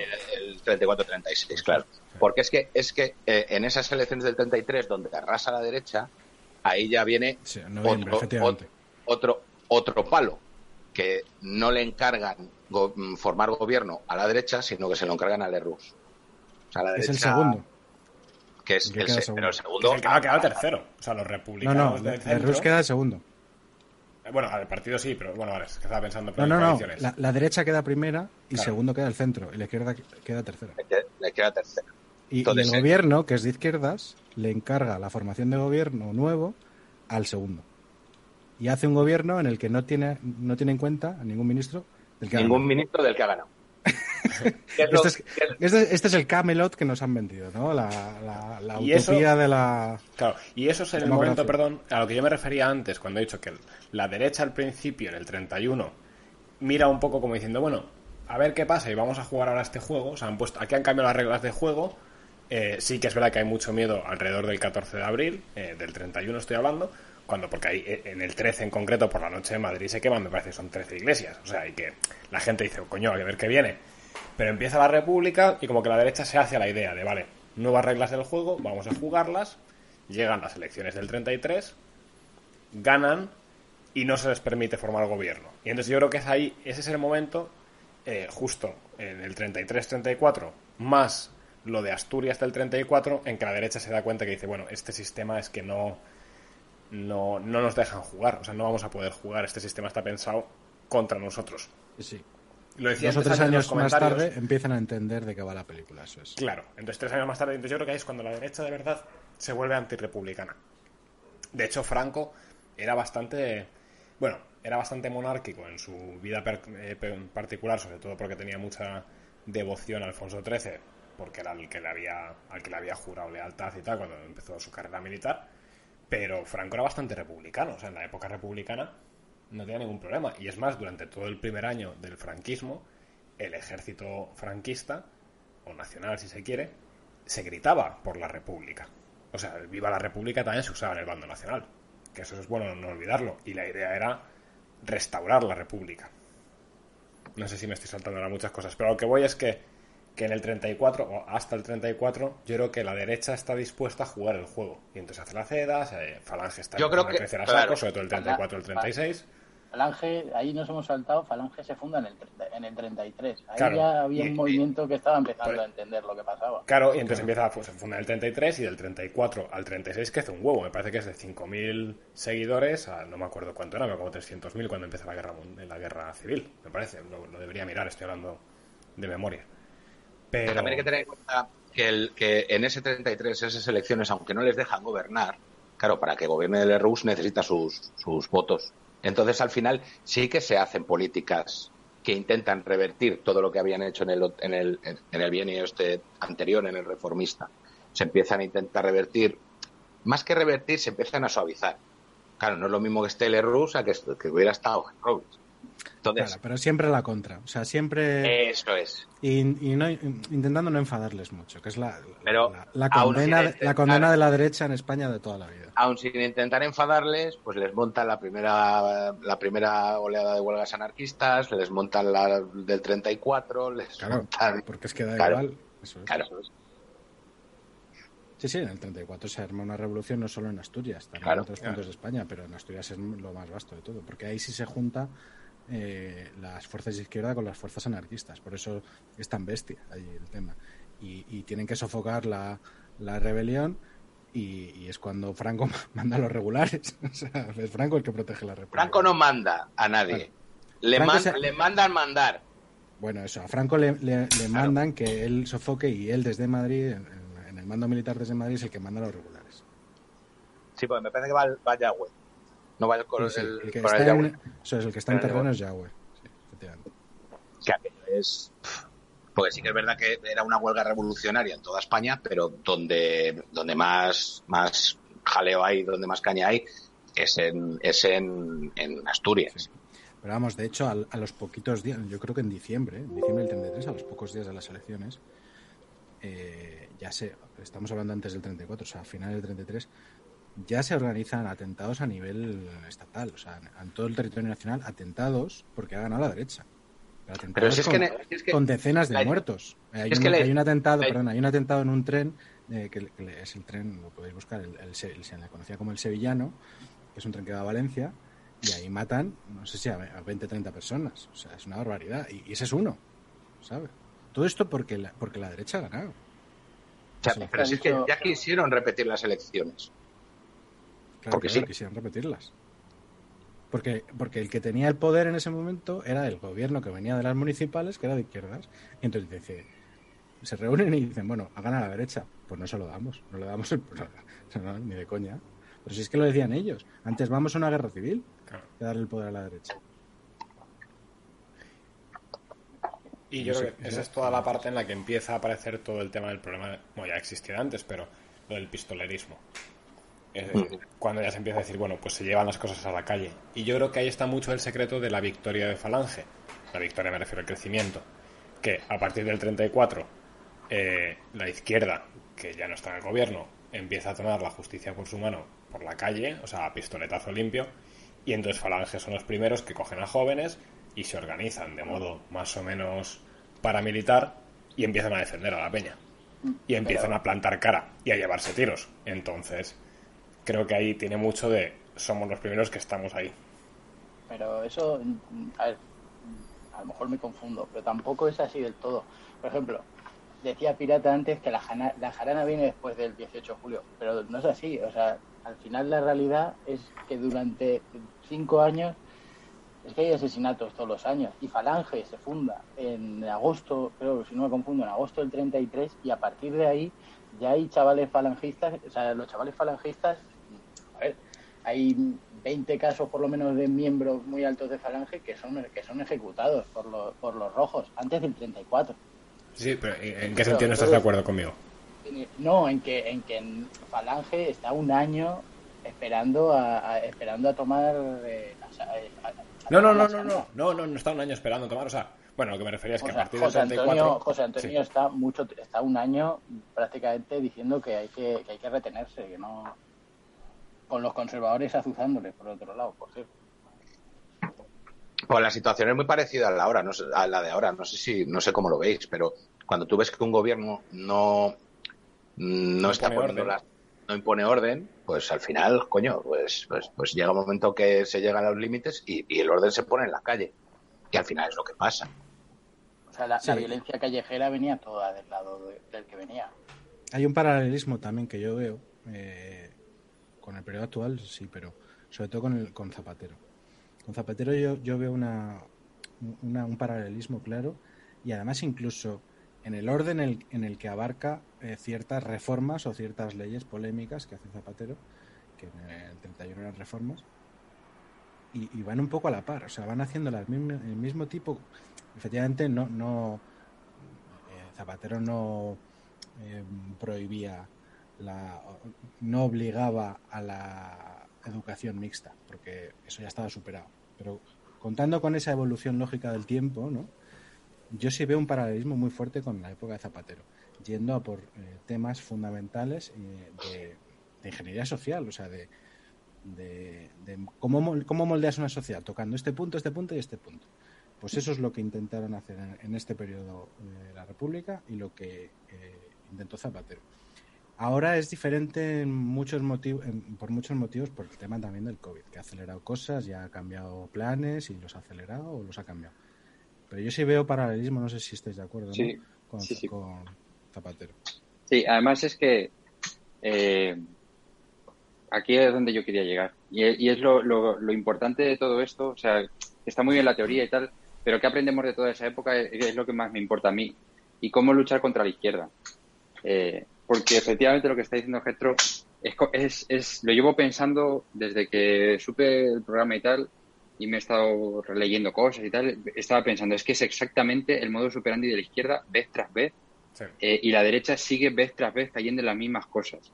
Eh, el, con los nacionalismos, eh, con las leyes ideológicas, es calcado, es todo el tiempo lo mismo. Y la derecha sigue sin aprender a cómo combatir eso. Entonces, lo que está diciendo es exactamente así, porque empezó con Zapatero y, Pedro Sánchez lo ha cogido, pero yo creo que es que eh, le ha metido una marcha más.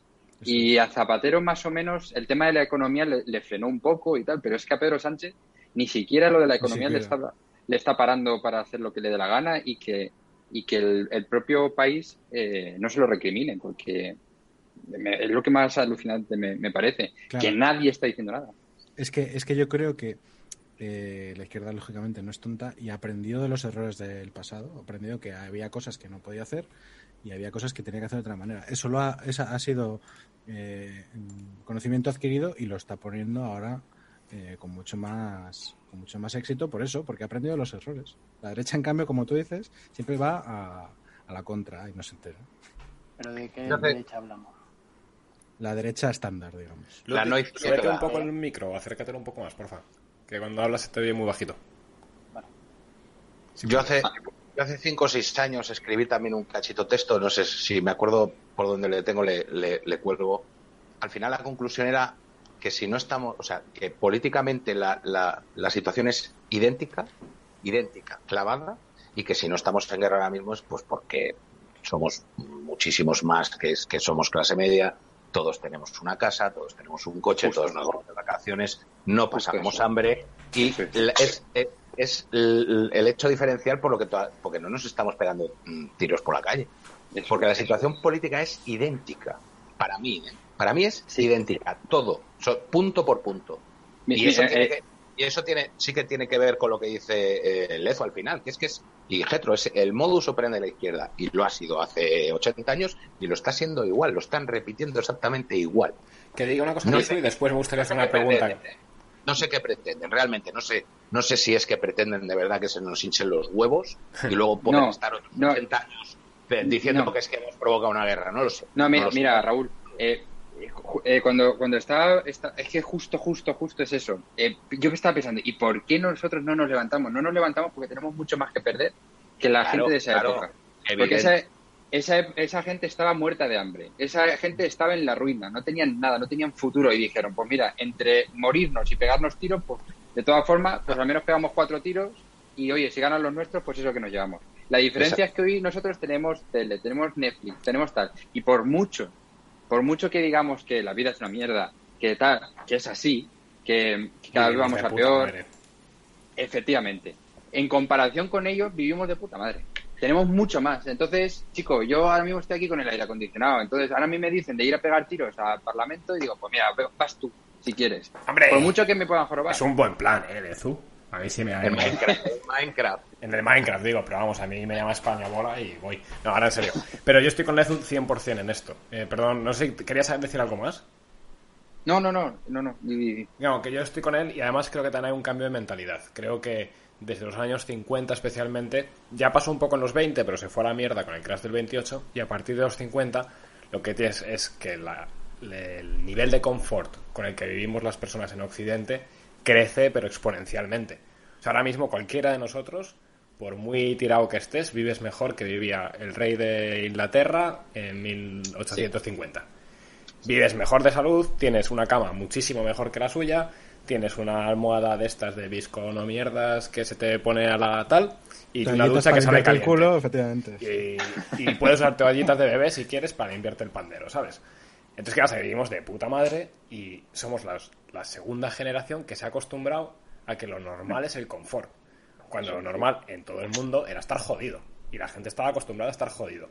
Y un agrario, un, un, agrario, un, un tío que trabajaba el campo en 1930, pues lo normal era que te dolía todo el cuerpo todos los días y con eso tirabas y la vida era así. ¿A qué voy con esto? Es que a gente que estamos tan pegada al sofá y tan pegada a nuestras comodidades, es muy jodido animarle a, venga, ahora vete a la guerra, no, esa a tu puta madre, ¿sabes? O que vayan los soldados, yo no. Pero ojo, ojo, porque... No sé si va, en la línea lo que decía Lezu, ¿no? No sé si he conseguido hilarlo bien, pero... Has dicho sí, sí, además... yo creo. No, no, pero él lo ha dicho mucho mejor que yo. Eh, eh no, no creas. lo que... Lo que claro, pero es que, mira, cuando hablamos de ir a la guerra, es que nosotros somos una generación que nuestros padres ya no están en la guerra. Y nuestros abuelos, a lo mejor incluso, o no los hemos tenido o no nos lo han explicado bien. supongo que al- habréis hablado alguna vez con alguien que ha estado en la guerra, en la guerra civil, o vuestros abuelos o algún señor mayor. Es que la guerra no es como ir a una manifestación. Es que la guerra no es, venga, vamos a echar un partido, eh, tú contra nosotros y luego para casa y tal. Es que la guerra eh, destruye todo, destruye la economía, destruye familias, destruye todo. Entonces, es que realmente a quién le interesa ir a la guerra. O sea, es que eh, es que no, no hay motivos para que- ir a una. Pero no crees que hay un límite. Yo motivos creo que sí que hay, pero... Sí, sí que hay sí, sí, sí, sí, No por supuesto, España, pero ahora. pero no los hay ahora mismo. No, o ahora sea, yo- ahora mismo-. Hablando de la guerra, que una si no- pregunta. ¿Puedo hacer una pregunta? Perdón, Getro. De vosotros, ¿quién ha matado algo en su vida? Bueno, vale, una mosca, pero me refiero un, u- algo un Claro, mamífero. es que- ¿Quién ha matado es un que te mamífero? tra- es que te traumatiza de por vida. Yo Bueno, sí un lo he mamífero no. Eh, a Hay que levantar la mano de verdad. Sí, Hay que ¿tú, la mano pirata has matado algún bicho? Sí. Vale. ¿Getro? Yo- Mamíferos, yo creo que no. ¿No has matado un pollo, una gallina, una rata? un- Vale. ¿Ludwig o Lezu? Yo sí. Tú sí, ¿no? A mi hermana pequeña. que me quitó la play. No, vale. O sea, Ludwig sí y Lezu. yo sí, yo sí, sí, sí. A ver, yo no estoy traumatizado, pero sí, entiendo lo que dices. Yo también, eh, pero lo que no, voy es que, entiendo lo que que dice- ya tienes mucha gente que no ha matado nada y antes cualquier tío, tío, tenías el cerdo en casa y lo matabas. Es muy distinto matar a un cerdo que matar a un A una fascista. persona. Pero, pero bueno, si estás acostumbrado a matar cerdos y vacas y abrirlos y es el día a día, es más fácil meter un tiro. Ahora un Al chaval final, que es vegano, una- a ver, un chaval que es vegano, Una persona, cuidado, eh. También, Cuidado. también un chaval que es vegano que- y que se ofende porque le llaman él en vez de Pues ella, es que ese tío yo- no es puede que- meter un tiro. Es que acabas de poner un ejemplo, macho. Yo es que lo que tengo que curiosidad, tengo, a curiosidad por ver dónde llega. de jamón. No me jodas. también, Tengo, curiosidad por saber dónde llega el A argumento ver, de- Jorge. a ver. El Claro. argumento es, es muy claro. Si a ti Termina, te, termina. te produce un problema mental comerte un jamón o matar un pollo, ¿cómo cojones vas a ir a la, a la guerra a meter tiros? a Te lo voy a poner a la contra, te lo voy a poner a la contra yo. Yo no estoy de acuerdo en eso. ¿eh? Posiblemente, na- muy cortito, posiblemente me cueste a mí lo mismo matar a una persona que a un vegano. No creo. Bueno, bueno, puede ser. Posiblemente que- Pues No tiene nada que ver, yo es que no creo que no tiene nada que ver. Mira los antifas, o sea, no tiene nada que ver. Yo, que sí, yo creo que hay gente esos. de la que dices tú, Jürgen, que Sí, sí, le, son le veganos, causaría menos trauma matar a una persona que a un animal. ¿Tú No sé, Yo- yo creo que si estás acostumbrado a Esa la gente- muerte... de, esa gente, de esa gente sí. O sea, Están taraos, también joder, eso sí que hay- están hay- taraos. Luis, tío. Hay otra rama de lo que dice Lerzuza, que por ejemplo hay gente ahora que idealiza la guerra, pero es que eso ya pasó en, en la- antes de la Primera Guerra Mundial, que ya se cuenta que en, en Inglaterra salía la gente celebrando que iba a la guerra. Claro, luego es. llegaron como llegaron. Claro.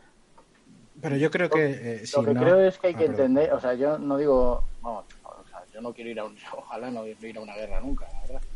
Pero también hay que entender que hay en momentos, bueno, no lo digo yo, lo han dicho pues, miles de filósofos, que sí que hay un, hay un límite y a lo mejor Lo ha dicho Quintana. Posiblemente estemos ¿Quién? hablando de guerra, uno que dio faz. Posiblemente estemos eh, hablando de guerra en términos del en términos del 36 o del 45, que a lo mejor es una guerra diferente también, ¿eh? O sea, a lo Una mejor solo. Ta- También hay que entender que esa, eh, la gente de esa época, la guerra, la tenía muchísimo más normalizada, porque hay que pensar que venías a lo mejor de los últimos 150 años de cinco guerras carlistas, ¿sabes? O sea, el- el estar en guerra civil en España era el día, era El día a día. sí. Pero yo creo que es que la muerte era el día a día también. Lo he dicho con lo de los También. animales, pero también con lo otro. O sea, si tú perdías la mitad de tus hermanos y tu padre moría Claro. con 40 años, pues la muerte era una cosa más natural. Entonces yo creo que meter un tiro tiene que ser un pelín más fácil que ahora. Yo creo que Sí, si pero... ahora- pe- Perdona, di, di. No, no, no. No, que yo creo que no era tanto eh, el hecho de poder matar animales y tal, y el- sino el estar más en contacto con la muerte. Ah, Porque sí, hoy, hoy en día sí. nosotros no, la muerte es una cosa muy ajena a nosotros. O sea, no- nunca vemos nada muerto. Eh, todo nos lo llega. Eh, incluso la, la muerte. Fíjate, incluso, incluso en los hospitales se tapa el féretro. No, no sé, no, no, no, no vivimos. De todas formas, también te digo. eh, hay un panadero que es vegano y que tal, y que a lo mejor te pega un tiro sin pestañear, y luego un tío que está cazando ciervos todo el día y que es incapaz de matar a un ser humano. Quiero Obvio decir que sí, pero, pero bueno, ¿cuál piensas? ¿Que el hipster de ciudad que no ha metido un tiro en su vida Que no, Pues- no, yo es que no Pues mira, yo que creo que hay algunos. A mí Creo me da más todo- miedo. Me da más miedo un hipster de ciudad, fíjate lo que te digo, que un cazador. A mí me da más miedo de que va a ser, a mí también, eh, pero de que va a ser el que se chiva de ti, el que deja que te maten, el que no sé qué, pero que te vaya a meter un tiro. pf, es- tiene que ser jodido meter un tiro. eh. El tema es la radicalización que tenga la gente y también el contexto en el que vive, sí, pero la radicalización que tenga interiormente esa persona. Claro. Que un niño, un- es que fijaos en Estados Unidos, un niño adaptado que nadie, o sea, ese un niño inadaptado que, que no coge una un- una Pero es que Un estoy viendo M- aquí un un M4. comentario que dice uno, no me cabe ninguna duda de quien pone en el mismo nivel a personas y animales daría un gran sádico en la de guerra. Mira, Kimi, te voy a decir una cosa. A mí no me cabe ninguna duda de que en una guerra yo sería un gran sádico. Y es más, tengo tu nombre. No tengo tu foto, pero tengo tu nombre. Ahí, te- ahí lo dejo. No serás tú el, de, el, el del unlike este, ¿no? No sé. tú no eres. Ese es el del dislike. Yo eh, te, te tenemos. No, es que lo he puesto en el comentario. para, para superar el meme yo yo sería un que maricón creo- en una guerra, seguro. Jorge, Voy para allá, yo nos cerrado el canal, ya está. Dice Marte. Yo lo que creo es que si ahora no hay eh, guerra, no hay tiros, es por lo que habéis dicho y por otro factor que no habéis dicho, y es que porque la izquierda no quiere. Cuando la izquierda quiera, habrá tiros, porque los hay en los países donde hay dictaduras de izquierda. Atrévete, ¿sabes? Atrévete a, a- lo estamos viendo estos días con Cuba, ¿no? Entonces, si no hay tiros en general en un país es porque la izquierda no quiere. En España también, ¿eh? En España también. Cuando la izquierda le interese, cuando sea una izquierda que no sea sistema, como el PSOE, ¿no? que, es lo más sistema que hay, eh, y es un conglomerado ahí con el PP también, Europa, etcétera. Pero si hay una izquierda fuerte, eh, muchas veces decimos, joder, lo- no sé lo comentabas el otro día, me parece que sí, lo de ciertos de ciertas personas que conocemos de, de Twitter y de charlas de fuera de Twitter, eh, que nos parece como una izquierda más simpática porque está contra todo el rollo este de lo woke, de los de los identitarismos, ¿no? Todos os imagináis de, de quién estoy hablando. Eh, esa gente, si estuviera en el poder, harían las, haría- harían las checas. O sea, son esa gente. Esa gente que nos parece ahora más maja. Y tú no. Yo no haría sacas, lo- o sea, perdón, checas, claro que no. Sacas. Sacas no. Ni sacas ni que- checas. Sí, yo creo, yo creo que, bueno, eh, me, me refiero, no, no tanto tú, me refiero como, como a una ideolo- a una ideología predeterminada. Yo, yo sí que creo que es que yo creo que estamos más emparentados nosotros ideológicamente con ese ese tipo de, de- de ideología que tú estás describiendo que con otra. O sea, creo, creo- que eh, esto creo- es como mira. Sí, sí, termino esto y y ya me, me contradices. Eh, es que esto yo creo que va más de globalismo contra patria que de izquierda con derecha. Y creo que aún seguimos pensando en, en otros términos y creo que no es así del todo. Pero, bueno, perdón. Di, di, di. No, que en, en- en esos términos de globalismo patria hay determinada izquierda que, es- que está con la patria. Y lo vemos en Twitter que hay determinados líderes de esa izquierda que está con la patria y a- aborrecen el globalismo. Y lo que yo digo, mi punto es que esa izquierda que va con la patria, si tuviera el poder, haría las checas. Digo yo el nombre. Armesilla es peligrosísimo. Pues eso. Lo digo yo, lo digo yo. Armesilla es un tipo Esa muy gente no- peligroso. nos parece muy simpática, o sea, Efectivamente. en general simpática porque está contra los identitarismos y contra lo woke y contra el mansplaining y toda esta mierda. Y entonces nos decimos, joder, ojalá la izquierda fuera así. Bueno, pues si la izquierda No, fuera pero así, no. si, si, si el sistema, si, si la izquierda hegemónica fuera esa, nosotros ya estaríamos en la, checa, en la saca. ¿Sabes? Esa- ahí es donde me refiero. Que si no hay tiros es porque esa izquierda no está en el poder. Porque Pues hay es que yo- Vale, Gertrude, pero es que estamos es que estamos hablando ahora mismo de un, de una- de un caso hipotético que podría Sí, darse sí. y que no se va a dar nunca. Entonces, ahora mismo, ¿cuál es el enemigo? O sea, ahora mismo, ¿qué es lo que está? Es que es, es a lo que voy siempre. Ahora mismo, ¿qué es? Ahora mismo, el problema no es que Armesilla esté en un tribunal y haya checas en la calle. Si hubiera ese problema, pues yo diría, pues mira, vamos a intentar solucionar eso. Pero como no lo hay, ahora mismo me interesa más. Y entendiendo que lo que dice Raúl, que es un tipo peligroso, lo puedo, lo, lo puedo compartir. Efectivamente, o sea, yo no, yo no, yo no ataco a Armesilla, Le- Lezu, o sea, porque, porque entiendo como tú que eh, no es lo que ocupa ahora mismo, pero Eso sí es. que, que a mí no me parece mal de vez en cuando decir, eh, que Armesilla, cuidado. Sí, sí, justo, justo. o sea, cuidado. no, que no nos anestesiemos, es, es lo que Eso digo, ¿no? es, Que, eso sí, es. sí. Que no yo- nos yo estoy con- hipnoticen. Eso es, sí, sí, sí, sí. Pero, pero ahora mismo, ahora mismo, para mí el problema principal es la ideología woke. Eh, Sí, sí, todo, todo este 100%. conglomerado. Entonces, ahora mismo que Armes, esto eh, eh, estaba viendo el otro día mientras dure la guerra y, y hay una frase que usa mucho Yaduken que dice, eh, luego ya veremos, pero ahora, pues si tenemos que ser amigos de esta gente para luchar, Unidad, ahora toca unidad, después ya veremos. eso es. Ahora mismo, pues este tío ve lo mismo que veo yo, que esto es el verdadero peligro. Pues bueno, pues ahora mismo, pues no te voy a contradecir. Que luego te tengo que partir la cara cuando acabe esto, pues nos la partiremos. Pero ahora mismo, el enemigo es otro. Ahora mismo este tío no está en una checa. O sea, no está poniéndonos en, en una checa. Entonces, que entendamos Sí. bien que el No, enemigo no es está- tanto la izquierda como como como como toda esta Pero- ideología Porque, la clave yo- la das tú, Lezu, que eh, yo no, no sé si el, el- el eje ha cambiado a globalismo, nacionalismo, no estoy tan seguro. Mm, Tengo, todavía tengo que darle un par de vueltas. Lo que sí que está claro y llevas toda la razón es que el eje izquierda-derecha ha volado. Y ha volado hace tiempo. Para mí vuela en 2004. Yo eh, solamente con- añadir a lo que dice Lezu, que, es que pienso lo mismo, ¿eh?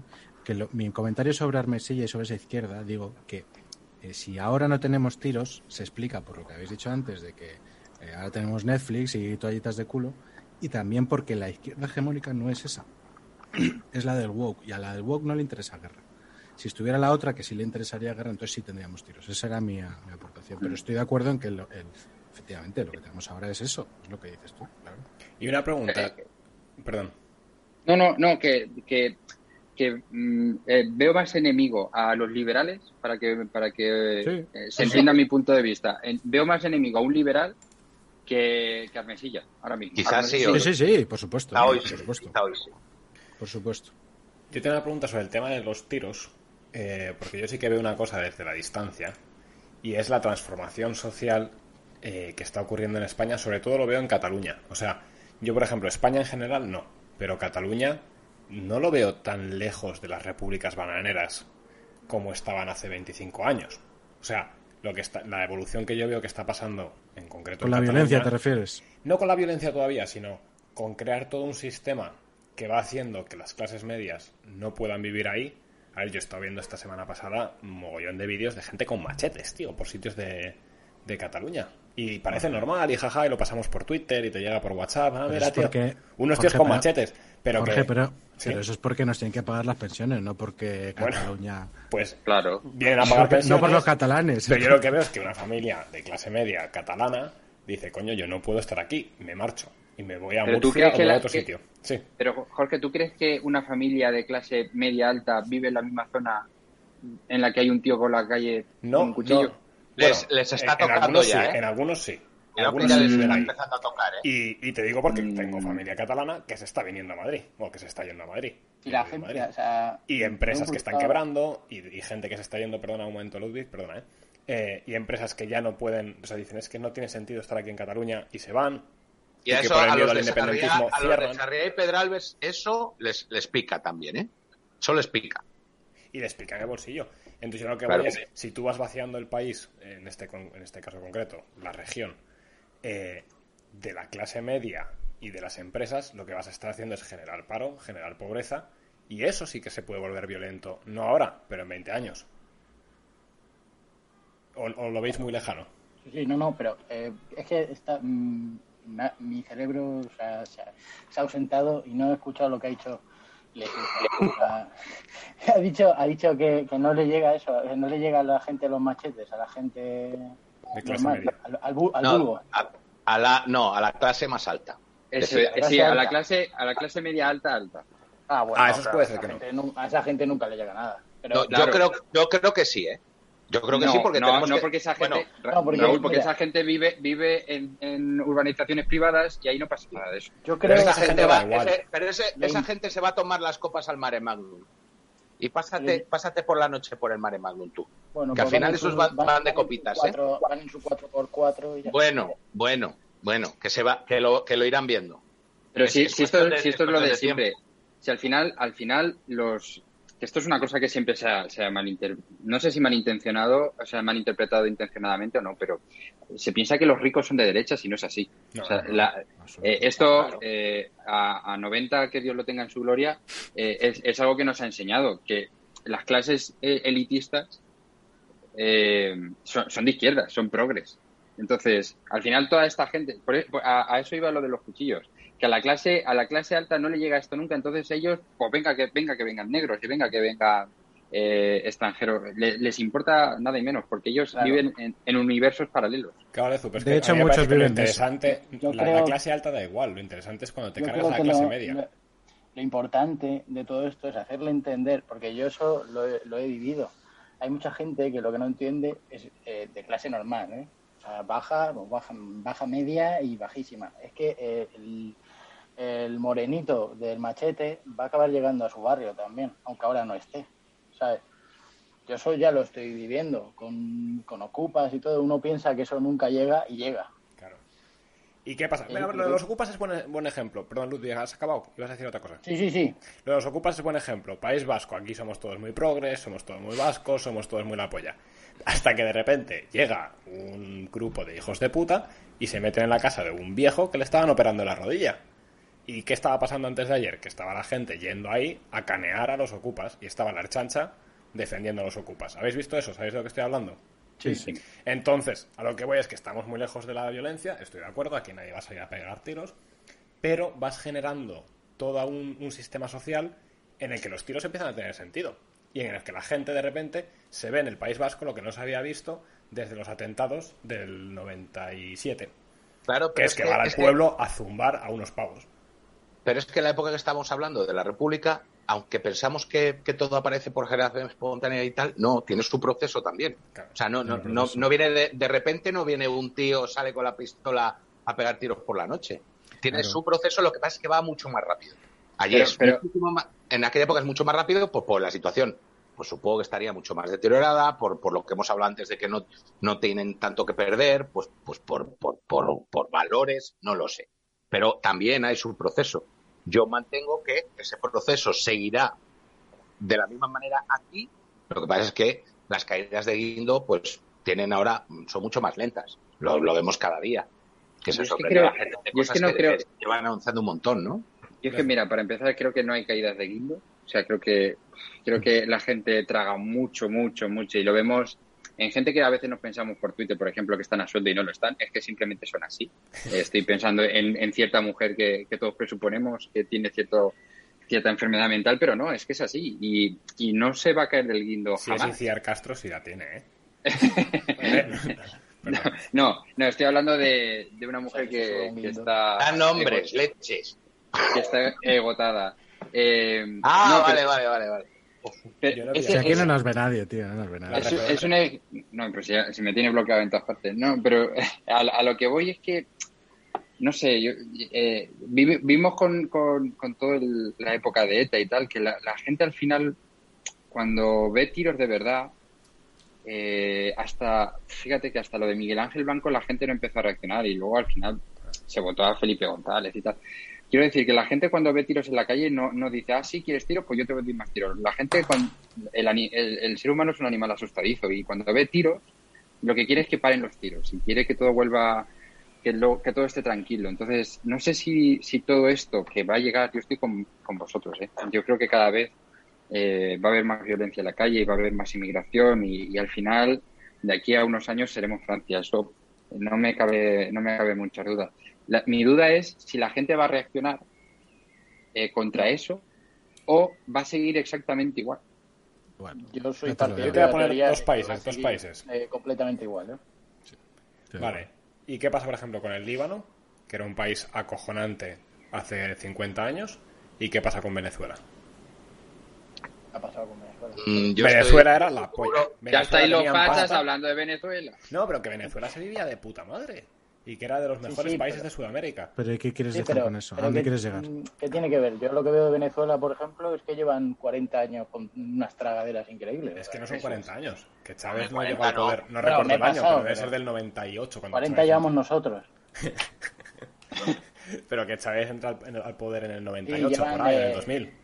Pero, pero que mi- mirarlo, mirad, no, no tengo ni mirad una cosa, en. Francia, en Francia las, los barrios Nouveau, Neogozón y todo esto, eh, ¿cuántos años llevan ya? ¿Y la gente ha votado a Le Pen o qué ha votado? pero son franceses. Bueno, han votado Le Pen, no me jodas. Han votado Le Pen. Han votado Lo que pasa es que su sistema, Sí, su vo- sistema luego le penaliza la segunda vuelta. Claro. Pero han Ah, votado pero Le Pen. sí, Sí, pero tú sí. fíjate. Mira, eh, perdón, Hugo Chávez, para ponernos, perdón, perdona que te interrumpa, Hugo Chávez, para ponernos en contexto, entra, mandato presidencial empieza el 2 de febrero de 1999.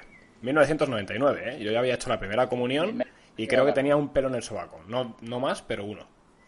O sea, que, que no estamos hablando de que es que algunos que somos más jóvenes, parece que Hugo Chávez estuvo ahí siempre, parece que fuera Fidel, Fidel Con Castro. mi experiencia yo os puedo No. decir que todo el mundo tiene un límite.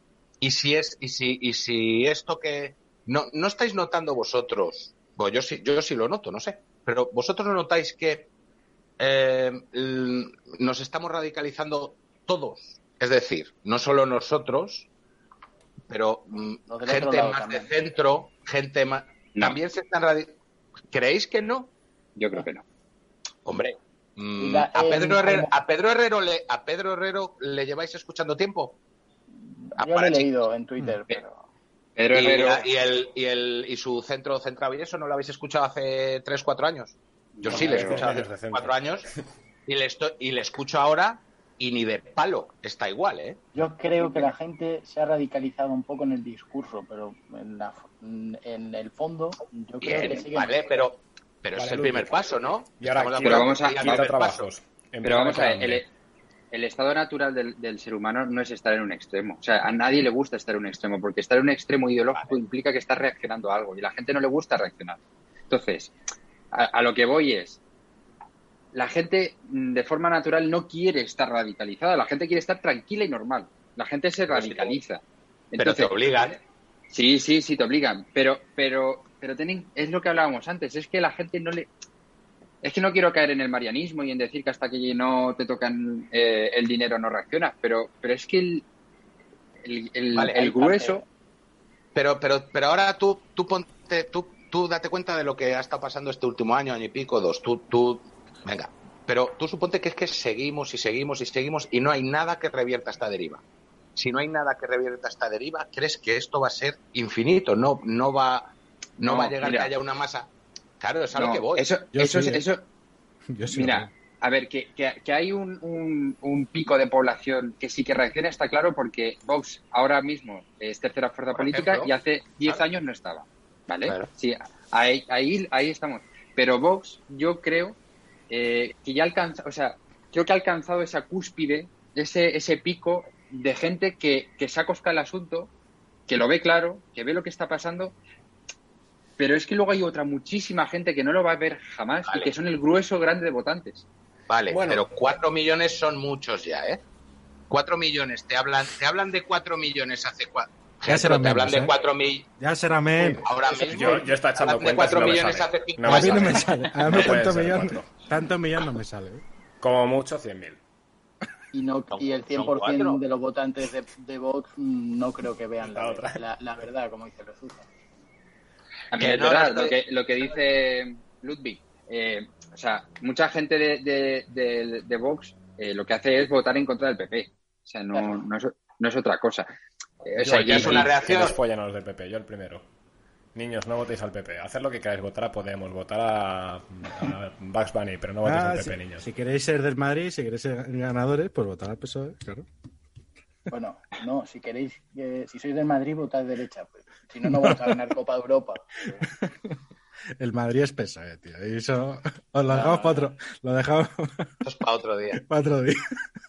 Si no, joder, Ahí como hablamos, como hablamos del y melón. O sea, estábamos con y la guerra, estábamos con la República. Como Bueno, hablamos ahora del pero, melón. Por ejemplo, para hacer un, o sea, ahora que has dicho lo de la República, para hacer un paralelismo, Vox es la CEDA, Aguada, y el Partido Radical es el PP. Y estábamos en eso. Lo estuve pensando yo, lo, lo ¿eh? estuve pe- yo lo estuve pensando para ver cómo podíamos hacer la comparación y hostia, no me salía por ningún lado, macho. Para mí sí, ¿eh? O sea, yo no me salía por ningún lado, Luis. Pero, al PP, Luis, yo sí, creo que muy forzado lo de ¿eh? falange. Que es de la falange en el momento más democrático de falange, si quieres, por decirlo así. Que es, eh, estamos aquí, vamos a ir a donde haya que ir, vamos a ir, que nos peguen, nos vamos a defender, Sí, nos vamos a defender además relativamente estoicamente, más que pegando, que era el principio de Falange, hasta que después de un año ya José Antonio empezó a decir, bueno, igual hay que sacar las pistolas. Eh, Y a mí eso Vox me parece que lo está haciendo bien, que eso es una, una batalla ganadora. eh, y que me recuerda a Falange en eso. El Tiene decir, el "Oye, rollo de la resistencia. no me quieren aquí, voy a ir ahí y que me tiren piedras. Es verdad que ahora es muy. Claro. Es la versión Instagram. Es la versión día- Instagram de Falange, si quieres. Para, Eh, ver si, Es la versión, es la versión eh, ¿cómo- cómo decir? de Occidente. de los- a ver si logro, a, programas a- a ver si logro yo, perdón, a ver si logro para que veáis dónde, dónde yo creo que va a ir el asunto y por qué yo soy un poco más optimista que Getro, que Getro lo veo muy negro, macho. Negro. A ver, el otro día, el otro día la Olona. está muy eh, mayor, eh, también te lo digo, perdona. No, no es tanto, verdad. no tanto. Sí, Sí, sí, sí, sí. ¿Queréis que debatamos eso? mayor. Ludwig y Lezu, ¿le veis muy mayor o no? Yo el otro día le vi bastante joven en Twitter. Vale, pirata, dale, que es que no me apoyan, sois. Ni mi generación. El otro día. Joder, yo ¿visteis, que, parece eh, que estoy en contra. Eh, eh, Jorge, que yo contigo a muerte en todo lo que digas, ¿eh? De verdad. ¿Visteis a Olona el otro día con Federico? ¿Oísteis a Olona con Federico? Ni palo. con Federico, ¿no? Yo es que a. Macarena Lona intento no escucharla nunca porque... Vale. Bueno, da, da lo mismo, que te, que te caiga bien o mal, da lo mismo. No, Llega no. la tía y dice, mm, dice una frase, estaba hablando de Simón y estaba diciendo algo así como que, bueno, pues que todos estos funcionarios de tal del Estado, pues que les ponen cualquier cosa delante y la firman, ¿sabes? Empieza a decir eso y encima luego llega y, y mete la palabra felpudo, se ríe, sonrisita. Ah, sí, no estaba, en ningún momento estaba hablando de, de- de- del rey, evidentemente. O sí. De momento, No, el no, estaba hablando de Fernando Simón, ¿eh? estaba hablando. de Felpudo. Sí, sí, eh, sí, sí, pero entiende, entiéndeme. Sí, entiendo el eh, chiste, sí, sí. Eh, Macarena no, perdona, el chiste, el chiste no. El chiste no. La referencia. No es ningún chiste. Yo creo que no es ningún chiste. Yo creo que es un por si acaso. No, Eso es un, para mí eso es un por si acaso. Eh, Yo creo que... Eh, ¿Tú la ves tonta a la olona? No. Ver, eh, ¿te- No, ¿Quieres no. que te conteste de verdad? Dale, Lezuza, dilo. Eh, no, a mí Olona, me parece una mujer que para sacar cuatro vídeos, eh, tampoco me quiero ahora ganar enemigos de Vox, que me llevo muy bien con la gente de Vox, pero bueno, Olona es una mujer inteligente y ya está, pues ya está. Ah. A mí no me importa ganarme... A mí no me importa ganarme... A mí no me importa ganarme enemigos de Vox. ¿eh? O sea, Macarena Lona, Macarena Lona es una persona que si estuviese en el PP, a mí no me extrañaría nada, la verdad. O sea, ¿No veis eh, por ningún lado, no veis por ningún lado una, No, un se- una segunda pero- intención? Hombre, a estás ella, hablando. a- No, yo de creo que le vino, dices. Estás hablando ella, Raúl, de funcionarios que firman lo que les ponen delante. hizo gracia. Perdón, di. ¿Qué te hizo No, gracia? yo creo que, que dijo lo de Felpudo y le vino a la cabeza y le, le- está, le hizo gracia. Había visto a España bola antes. Sí. Vale, en- entonces en ningún momento hay segunda intención. Eh, esa frase más o menos que viene más o menos estudiada, Mira. que sabe que va a hablar de Fernando Simón y tal, no, ella no cae en que se va a poder malinterpretar. Es eso lo que No, es yo vuestra, están diciendo que le opinión. y que hizo una referencia al mundo de Twitter, pero sin más, ¿no? Sí, Yo-. Casualidad absoluta, casualidad absoluta y no había ninguna segunda intención. tu tesis, Raúl, es que lo dijo pensando Sí. en Felipe VI. Sí, totalmente. Yo creo que es muy pronto para que Vox coja ese discurso. Creo que en el futuro, eh, yo creo que sí que se está fraguando que la Claro. derecha eh, se empiece. Y por eso se rió, porque si no, no, no se hubiera reído. Entonces, yo creo que desde ciertos sectores de Vox sí que se está ya empezando a poner en duda la figura del rey, pero creo que Claro. es muy pronto porque ten en cuenta que todo el votante de Vox es muy monárquico. Claro. Porque Por eso habla de históricamente- Simón. Por eso es un. Yo es que creo que no. fue muy lista ahí y que estaba Sí, jugando a dos bandas hacer gracia Eso a es. los que hemos estado en lo del felpudo y a la vez, niño- obviamente, niño no meterte con el rey, que es dispararte en el pie como si fueras el sobrino del Pero rey. está medio pero no eres medio abre cosa- la puerta. Escuchadme una cosa, que me están diciendo que hablo poco en el chat. Poco. Hay una, hay una cosa eh, que eh, a ver si consigo a- hacerme explicar. Eh, hay una cosa que eh, nos puede pasar ahora y pasó también en esta época de la Segunda República, y es que eh, en general la derecha apoyaba la monarquía entonces, en general hablo, ¿eh? y en general la, la derecha apoya la monarquía ahora. Pero mm, la apoya y, y- y sobre todo en, en la Segunda República por los valores intrínsecos Claro. que acompañaban a la monarquía, ¿vale? Entonces, eh, igual que hay unos valores intrínsecos a la monarquía de, de borbónica de los años 20 y de toda la tradición histórica de España, también hay unos valores intrínsecos a la república, Y, y, y eso es lo que mm, va a costar mucho que, como dice Lezu, yo creo, ¿eh? mi opinión, que frague entre una derecha eh, eh, un- una, una querencia por una república, porque sí, es, sí está muy presente lo, lo accesorio a, a una república en el contexto español. Eh, hablamos en el contexto teórico, una república, lo que tú quieras, fenomenal. Mira Estados Unidos. Porque Pero en el el contexto el- español eh, lleva Claro. acarreado una serie de. O sea, lleva una Pánico. mochila. Una, una república en España lleva una mochila.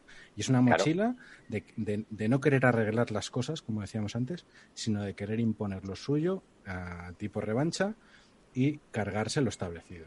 Yo En, creo. este- en el caso de la- palabra ahora. una frase y termino. En el caso del, tren- del, del 30, de los 30, eh, a, a por lo que fueron a saco, más que la reforma agraria y más que el ejército, fue a por la iglesia. Ahora la, la sociedad española mm, ya no tiene ese carisma, ya la sociedad española ya no es católica por mayoría, y entonces ese, ese, ese bache ya no lo tiene la izquierda. Entonces ya puede ir más a saco. Solo quería decir eso. Sí. Eh, Jorge, ¿quieres decir tú algo? No, dale, dale, dale, por favor. Eh, estoy, estoy en esas. eh. Estoy que es demasiado pronto quizá para, para asumir el discurso. Pero creo que hay que empezar a plantar semillas, eso también te lo digo. Eh, y, y, y, y- es que, joder, es que se me generan muchas cosas en la cabeza con esto de, de la monarquía. Porque por un lado entiendo que es un contrapeso. eh, pero es que por otro lado no, no sé muy bien de qué lado está el rey realmente. Que eso es lo que realmente me preocupa. Del suyo. Porque ca- Lezo, cada el vez- suyo. mm, Sí, vale. eh, Él, él busca su supervivencia, que creo que es al Eso final es. lo que está intentando el rey, so- sobrevivir. Siempre, eso es. Pero, vale, pues es que me preocupa mucho entonces eh, la figura del rey. Entonces, eh, porque, porque veo que el otro día lo discutíamos con Quintana, ¿no? Que decía, no, pero es que la Constitución, es que eh, vemos todos los días en el, en el Twitter, eh, perdón, en Twitter, eh, actos a los que va el rey que no están en ninguna parte de la Constitución, no tendría por qué estar haciendo y está es. yendo. Eh, sin hablar ya, porque quizás se, se pueda considerar un poco conspiparanoico y tal, pero eh, las representaciones masónicas del otro día, o sea, que lleve el pin de la Agenda 2030, o sea, son muchas cosas que me hacen pensar. eh, vale, es un contrapeso, pero es que no me queda muy claro mm, de qué, de qué lado está. Eh, y no sé. Entonces, tampoco quiero. Está dime, suyo. O sea, su- Claro, lo has dicho, acabado, lo has dicho acabado. tú, ¿no? Eh, Quieres sobrevivir. Es que yo creo Sí, que tampoco pero- está jugando bien el juego de sobrevivir. O sea, la, la corona Sí, inglesa sí, sí. lo está haciendo de puta madre el juego de sobrevivir. Es, lo han pillado como una empresa, nuestro apellido es una empresa y lo están haciendo súper bien. Los Borbones en España, tío, yo no sé muy bien qué están haciendo. Pero, Sinceramente. a ver, a ver, habiendo nombrado ya de no sé. a, la- a las logias, a ver, eh, ya, ya no me corto. Pero no, pero a ver, por- el rey dice, dice Getro que lucha por sobrevivir, pero por sobrevivir él físicamente. No, Sí, sí, sí. yo creo a que todos no los está- niveles. No creo que esté luchando por el, por la supervivencia de su nombre o de la corona. No, no, no. No, no, no, no. Ah, vale, por Porque, sobrevivir porque él físicamente. precisamente, claro, es, o sea, porque es, si estuviese luchando por la supervivencia de la corona, no haría nada de lo que está haciendo. Porque Justo, vale, eh, todo, entonces- esto va encami- todo esto va encaminado a una república. Estos, estos, Yo creo otra que de eso las sí que que a mí es me, eso es bastante obvio. Y- No, que porque, todo- joder, también, y también lo que atrás. pasó con su bisabuelo eh, le pesa mucho a la familia, claro. Eso eh. es. No, pueden repetir eso.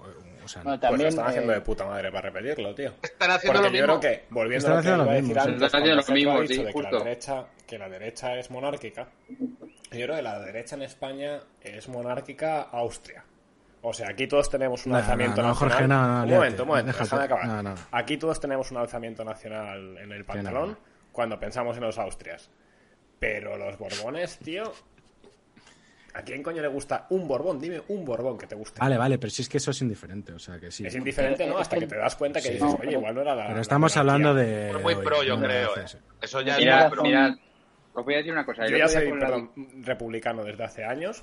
Eh, por ahora defiendo la monarquía española porque funcionaba, pero no tengo ningún problema en quitármela de en medio cuando no funciona. Y lleva tiempos que no funciona. Creo que Lezuza no está muy lejos, por lo que has de entender. No, no, no, yo, yo, yo no soy monárquico, yo lo dejo, vamos, lo- Ah. creo que lo dejé muy claro el otro día en el artículo. Eh, Luego- Pero ¿Pero te, te Pero- flipan los austrias o no? Perdona, tío. a mí, a mí no me flipa nadie. Escucha, escucha, mira, Jorge, te voy, te voy a decir una cosa. Eh, la gente, el otro día cuando hice el artículo, Y luego con la discusión de, de Quintana, vosotros no sabéis la de monárquicos que vinieron a mi Twitter a decirme que no sé qué, que no sé cuánto. Y eso, y eso, que yo siempre estoy pensando en estrategia política, me hace pensar que la gran mayoría de gente de derechas, que son boomers en este, en este, en este caso, son monárquicos. Entonces, Sí, sí. hay que tener cuidado porque es que les calientas un poco las orejas y se te va. Eh, y- Y te por mucho que tú y yo... Te Dime, conviertes en. Podemos. Claro, claro. Es que, es que ahora mismo, ahora mismo Para eh, el, el votante clásico de derechas no entiende que seas republicano, porque claro, y es normal. Sí, Ellos yo llevan no toda necesito la vida. votos. Yo no necesito votos de nadie. A mí me la Vale, suda todo vale, el mundo. tú- Tú, tú No, los no, necesitas. Vale, sí. Entiende lo que... es- O sea, que hace Ah, dices para un partido. de entender lo que está diciendo.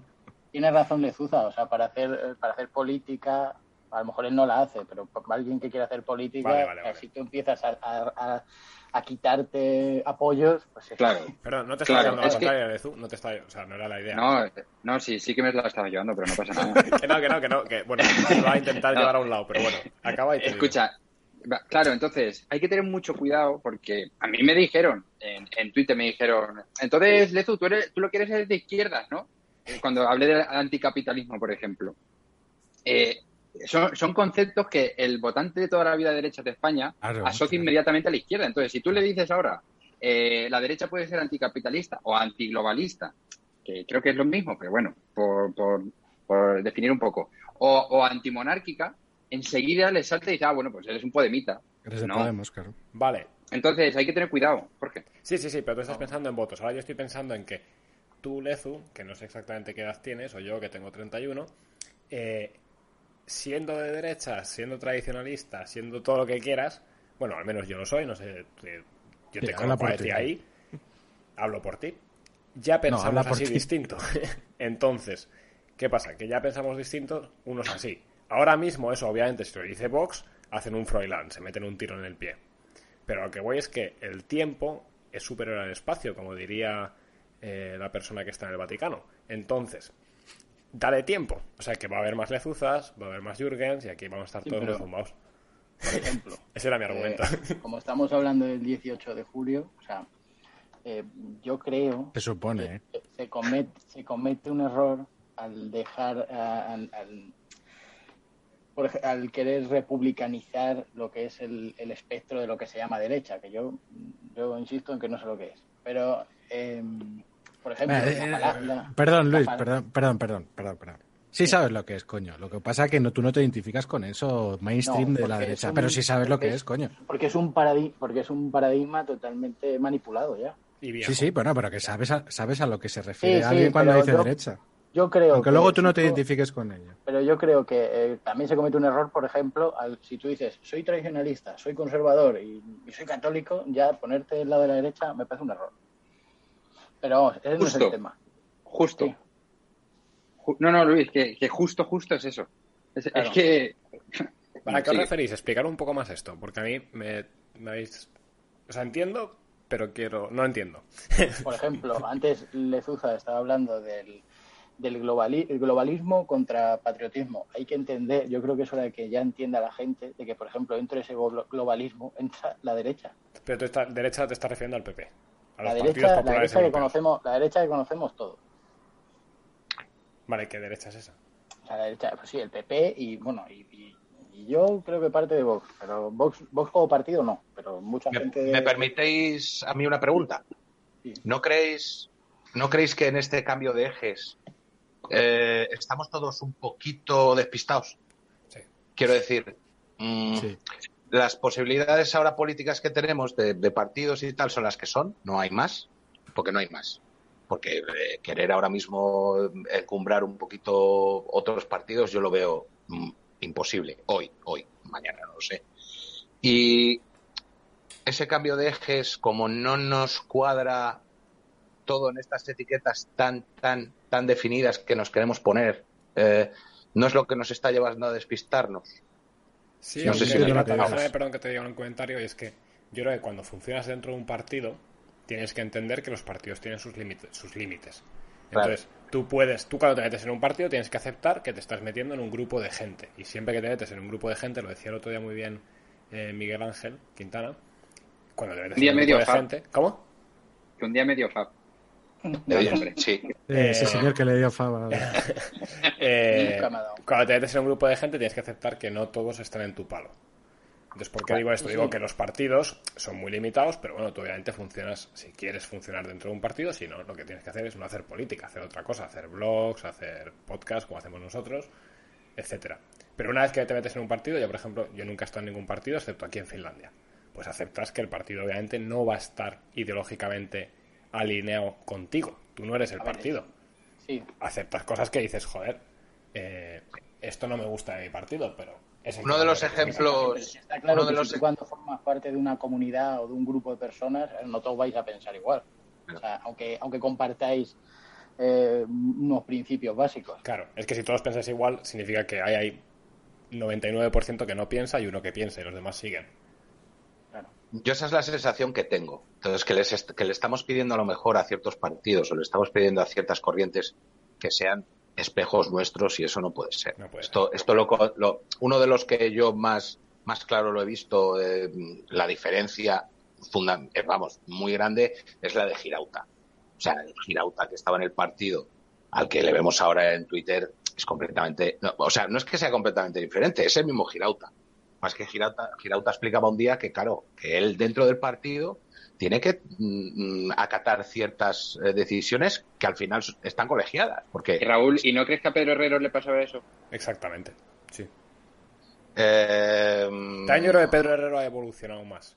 O sea, que él Yo se ha creo- dado cuenta de que ha salido del armario y dice, coño, soy un conservador, yo, todavía no lo y quiero porque decir". además él, porque lo reconoce así. También lo ¿Pero Pedro. Herrero se ha, se ha autodefinido como conservador? No, creo. No, no, no, no, yo creo que todavía no. No, porque- no, no. no ha acabado de salir del armario, pero que se está probando Ah. los zapatos de su madre y las Ah. faldas y se está dando cuenta de que, coño, en el armario se está bien y un día de estos saldré y diré, papá, mamá, soy conservador. ¿Sabes? No sé si se Joder, entiende qué bonito, porque... Como bonito. Pedro Herrero ese símil, no sé yo. si- No, en el, re- en el sentido de, de ahí viene la expresión de salir del armario, ¿sabes? Me meto en el armario y pruebo la ropa de mi madre y ya me ya, ya. y digo, soy gay. Él obviamente Sí, no es gay. bueno, Tú sabes mucho familia. de eso, ¿eh? Sabes mucho de eso. ¿eh? Tienes algo que contarnos. Si abro mi armario, puro calzoncillo sucio. Además, sucio. Escucha, eh, por, reconducir un poco lo que ha dicho Raúl, porque me parece interesantísimo. Eh, no le podemos pedir a Vox ciertas cosas, estoy completamente de acuerdo. Entonces, lo que se necesita es sociedad civil.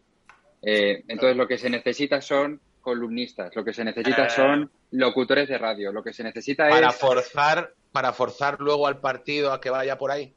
No, no, para, para dar Mover para, la ventana de para, Overton. para pe- Claro, sí, para que la gente eh, tenga vías de escape. Claro, es que hay ciertas cosas que un partido jamás lo va a poder hacer. Y eso, lo- por muy de derechas que sea. No, Dime, no, dime. yo sí, no, estoy muy de acuerdo, bien. Pero es que al final luego hay que votar, macho. Y las, las opciones que hay son las que hay, y no hay más. Pero, eh, Pirata, queda, Bueno. me parece otra opción, que es la, ahora ya no, pero la antigua argentina y la de siempre italiana, que es que la sociedad civil vaya por un lado y los políticos por otro.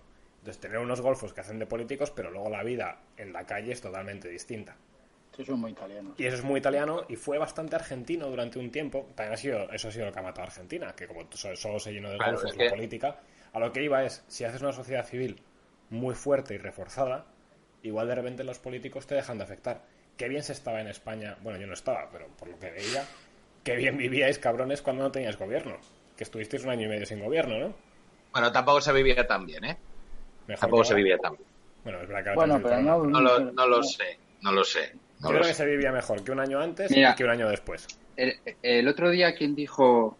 Ay, ¿quién dijo en Twitter eh, que lo de, por ejemplo, el comentario de Vox eh, de, de lo de señalar al, al director del jueves? Era el jueves, ¿no? Sí. El editor, Eh, sí. que no lo tenía que el editor que no lo tenía que haber hecho Vox que lo tenía que haber hecho una segunda división una segunda Ah, línea sí, efectivamente, pero que no tenemos, efectivamente. ¿Quién- no sé quién lo dijo eh, Sí, yo también lo, vi- lo- te lo leí, que lo interactúas tú, pero no me acuerdo. sí interactué porque me pareció me pareció la clave de todo quizás Vox eh, Se me- subió ahí. sí con Yanire fue con Yanire creo no sé no sé quién fue Eh, bueno el caso que es eso lo que ahora mismo más se necesita o sea gente que haga el trabajo sucio a Vox gente que y que luego Vox vaya al Congreso y lo que lo que ellos tengan que hacer eh, que hagan un sindicato como el de solidaridad que hagan este tipo de cosas eso me, Pero me eso ya parece- lo hay. Estoy Lezu. 100% de acuerdo. pero, pero- sí claro claro que eso ya lo hay lo que no hay es segunda No, línea pero es, no lo hay. No, no, la segunda línea, yo creo que sí, joder. No, Tú eres no, segunda no, línea. no, no, ¿Qué que va, va, qué va? Que No, Bueno, no, va, falta, falta mucho para formar. Mira, para los, formar cuatro, los cuatro periodistas que están un poco más alineados con lo que con los postulados de Vox son los cuatro matados, con perdón, de estado de alarma y que para todo el resto de la sociedad son unos frikis. Entonces es una segunda línea. Pero Es una segunda línea. Mira, Por eso- mira por eso- Raúl, te digo más. España Bola, que es nuestro, eh, es, es nuestro máximo referente, por ejemplo, en Twitter, ¿es una segunda línea? Es una, sí, sí, es una segunda línea, pero no la puedes comparar con, Claro. con el diario o con, Claro, todo, o claro. con todo esa- ese aparato que es- son los que hacen el trabajo sucio. Con Antonio Maestre, con... Sí, sí, no, no, con ese sí se le puede. no, nosotros, nosotros como método de propaganda tenemos a No. España. Ellos No, no, tienen a la sexta, Pero- a la televisión claro. española. Es que no es lo mismo. Pues a lo han Es que hecho yo no creo- Ludwig. Claro, lo Claro, han hecho claro. cojonudo. Por Menos televisión tan- española, que es con dinero público. Yo creo que Por ahí eso eso- yo- la derecha no tendría que entrar en eso. Por eso yo siempre estoy No tan estoy de acuerdo ahí tampoco. Ya sé Es que yo no considero, no considero, Jürgen. Ya, ya. yo no considero a la sexta segunda línea. Un, un Yo a la sexta la considero primera línea, muy primera línea. Pero es que ese es No, el punto, pirata, que eso sea la primera línea y que los políticos sean la segunda. Vale. Y que los políticos jueguen con unas reglas que estaba diciendo antes Lezuza y que estoy totalmente de acuerdo. Eh, es decir, si, si eres un partido democrático, pues tienes que funcionar como un partido democrático. Claro, Y ponerlo de Vox, pues no está bien. Pero que Vale, la primera no, línea pero- ya no sea ya no sea Manuel Mariscal, sino que Ah, la primera ah. línea sea España Bola, Jo- Jorge, eh, sí, pero- Antena Facha y lo que sea. pero, pero, pero es que ahora mismo es que el trabajo sucio, ahí yo creo que es donde disentimos. Vox ahora mismo, como no tiene otra cosa, tiene que ser él. Que tú me puedes Claro. decir, ya, pero es que Vox no puede, ya, pero es que ahora, como no hay otra cosa, tiene que ser Vox. Lo que tiene que intentar Vox es financiar, que eso lo hace muy bien la izquierda y eso eh, lo he debatido en algún sitio, no sé, con, ah, sí, con, con F en su, en su podcast. No sé si está mal hablar de otros podcasts, pero con el No, podcast de, de, de Además, F. además está muy bien. Sí. voy a hacer el De- Baraca. o sea. eh, el de dialéctica maestro eslavo. Eh, Sí. Hablamos de esto, que, que la izquierda hace muy bien lo de financiar, lo de, lo de hacer mecenazgos a gente joven o no joven, pero y eso a la derecha le cuesta mucho hacerlo. Entonces, lo que tiene que hacer Vox es, para no tener que hacer el trabajo sucio, que lo tiene que hacer, eh, crear una segunda línea para que se lo hagan, pero eso también corre un poco a, a- a cargo de Vox. Sí, yo quiero decir ejemplo, que Ricardo Rodrigo Amar, que es el presidente del grupo del jueves, y que vive en la diagonal de Barcelona, igual no era de Vox el que lo tenía que decir. O sea, yo creo que lo de que vive en la diagonal de Barcelona, que hombre No, está es- ahí, es donde está la, ahí es donde tiene las oficinas. Ah, bueno, las oficinas, Pues vale, eso- Bueno, pues ir, ir, Es que ir tampoco, niños en es que- tiempos no, de- no, pero en ese- horario esa- de oficina. Que no, que no, que esa, esa info es pública. No, Vox no ha desvelado ningún secreto. Claro, o sea. pero eso yo estoy de acuerdo que con es la Lezu. diagonal de Barcelona. Estoy de acuerdo no con es Lezu. Mira a la izquierda lo que hace. Fijaos lo que Sí. hace la izquierda. Hay una youtuber que destaca en la pandemia, ¿no? Un poquito. Ya tenía es, seguidores, pero destaca un poquito, que es la gata de Schrödinger. ¿Y qué hace el PSOE? Para la saca. ¿Y qué hace el PSOE? Directamente. Ibai. Pero, adem- Ibai. pero además, no solamente directamente, sino indirectamente, que es coger a Neutral y decirle, fíchamela. Y coge Neutral y dice, Claro. ven aquí, gata de Schrödinger, ven aquí, nanísimo, ven aquí, no sé quién. Entonces toda la gente, eso lo hace de puta madre la izquierda siempre. A, a- a todo el que tiene un poquito de influencia, pa, ven para acá. Mira Ibai, mira, Mira Ibai. Hay que decir que la gata de Schrödinger me parece acojonante que parece aquí que fuera científico y toda la polla. Es periodista, tío. O sea, que la Si pava... tengo yo más, tengo yo más de de ciencias Es que científico. re- relato, relato mata dato y eso lo Claro. saben, eso lo saben en la izquierda desde hace mucho tiempo. Desde Eh, el- por ejemplo, Y, y- y todo esto de la Segunda República es el claro ejemplo. O sea, eh, Claro. nos han vendido que esto fue un golpe de Estado de unos, unos militares trasnochados que querían fascismo porque querían hacer lo mismo que en, en- en Italia y en Hitler. Alemania. Y, Pero- y eso, y eso es lo que estudian los chavales hoy en día. a, a raíz de lo que ha dicho Lezuza, por ejemplo, hay una cosa a mí que Vox no me gusta, lo que está haciendo en Madrid, y que yo creo que Jürgen sí que seguro que está de acuerdo. Yo creo que en Telemadrid, yo creo que Telemadrid se tendría que aprovechar Vox para usarla, para, para usar, o sea, para meter mano. A mí Porque- es que Ludwig... Mm. Perdón, acaba. Sí, sí, a ver, si yo, a ver, lo que dices tú, a mí me parece que es lo idílico. Pero yo creo que después de 40 años de haber estado sometido a un, a un, a un amasijo in- increíble de propaganda, poner un poco tú de la tuya no está mal. O, o cuando estás tú, Ah, lo de decir, hasta aquí, chapamos. Yo estoy de acuerdo. Esto se Sí. chapa. No, no porque, no porque no. tienes ahí un altavoz, Jorge. Claro, Úsalo, es que, Pero es que si tú lo usas, lo van a usar ellos luego. Chápalo y prohíbe pero- que se pueda usar. Los No, chapes, no, los chapes no. o no, los chapes o no lo van a usar igual. No, Si no, no, no pueden usar, usarán las De suyas. esto hemos hablado ya aquí en Las públicas se ocupan y se utilizan. Y cuando se han utilizado, se cierran. Sí, yo, Así yo sí. lo siento, igual ahí soy muy, soy muy idealista, pero me parece que si Yo te usas esas cosas, luego estás cargando la metralleta y cuando tú te vas, se la dejas con las balas, tío.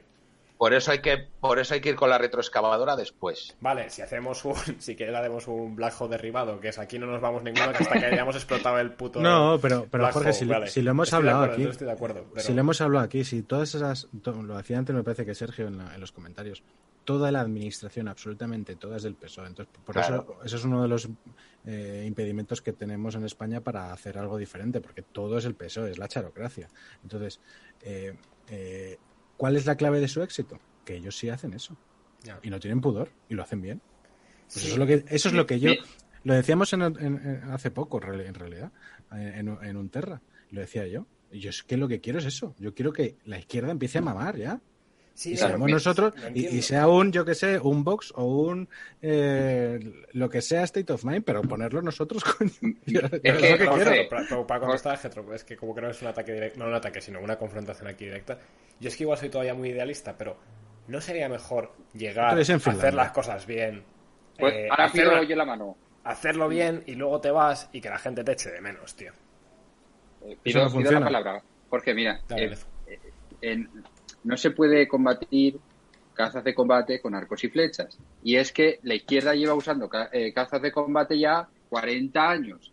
Y, y- y yo entiendo que es que el conservadurismo tiene una especie de, Sí, eso es. de, de romanticismo y de que está muy bien, que es muy bonito, Mm, eh, eh, está bien, pero es que no sirve. Es que eso para, para, para hacer una película y hablar del honor de la guerra y tal está muy bien, pero luego en el día a día, en el barro, la izquierda está usando puños americanos y está tirándote tierra a la cara. Y tú lo que tienes que hacer es coger una botella, romperla y que sea una pelea de, una pelea de, vaga- de vagabundos. Entonces, mi punto es, estoy de acuerdo, estoy de acuerdo. Mi punto es, supera esa lucha por encima. Es decir, si ellos están usando puños americanos, tú usa redes sociales, usa tal. No. Entonces, lo que voy es. No uses mal el dinero público, que a la gente le jode mucho. Te. Baja, baja los A impuestos. la gente le da igual el dinero público, Jorge, Eh, le da igual. Mm, Le hasta da que pagas igual. impuestos, tío. Yo, No, la verdad es que a la gente le da- te vuelves más, más Jorge, de derechas a la que- gente a la gente los impuestos, o sea, a la gente el dinero, si estás viendo a Pedro Sánchez que está yéndose a comprar el pan en el Falcon y a la gente se la repampinfla lo que está Claro. haciendo. Claro. si fuera verdad lo que dices tú Jorge ya habríamos cambiado de gobierno Pero vamos, No, que- porque hemos tenido el PP, que era un PSOE vestido de azul.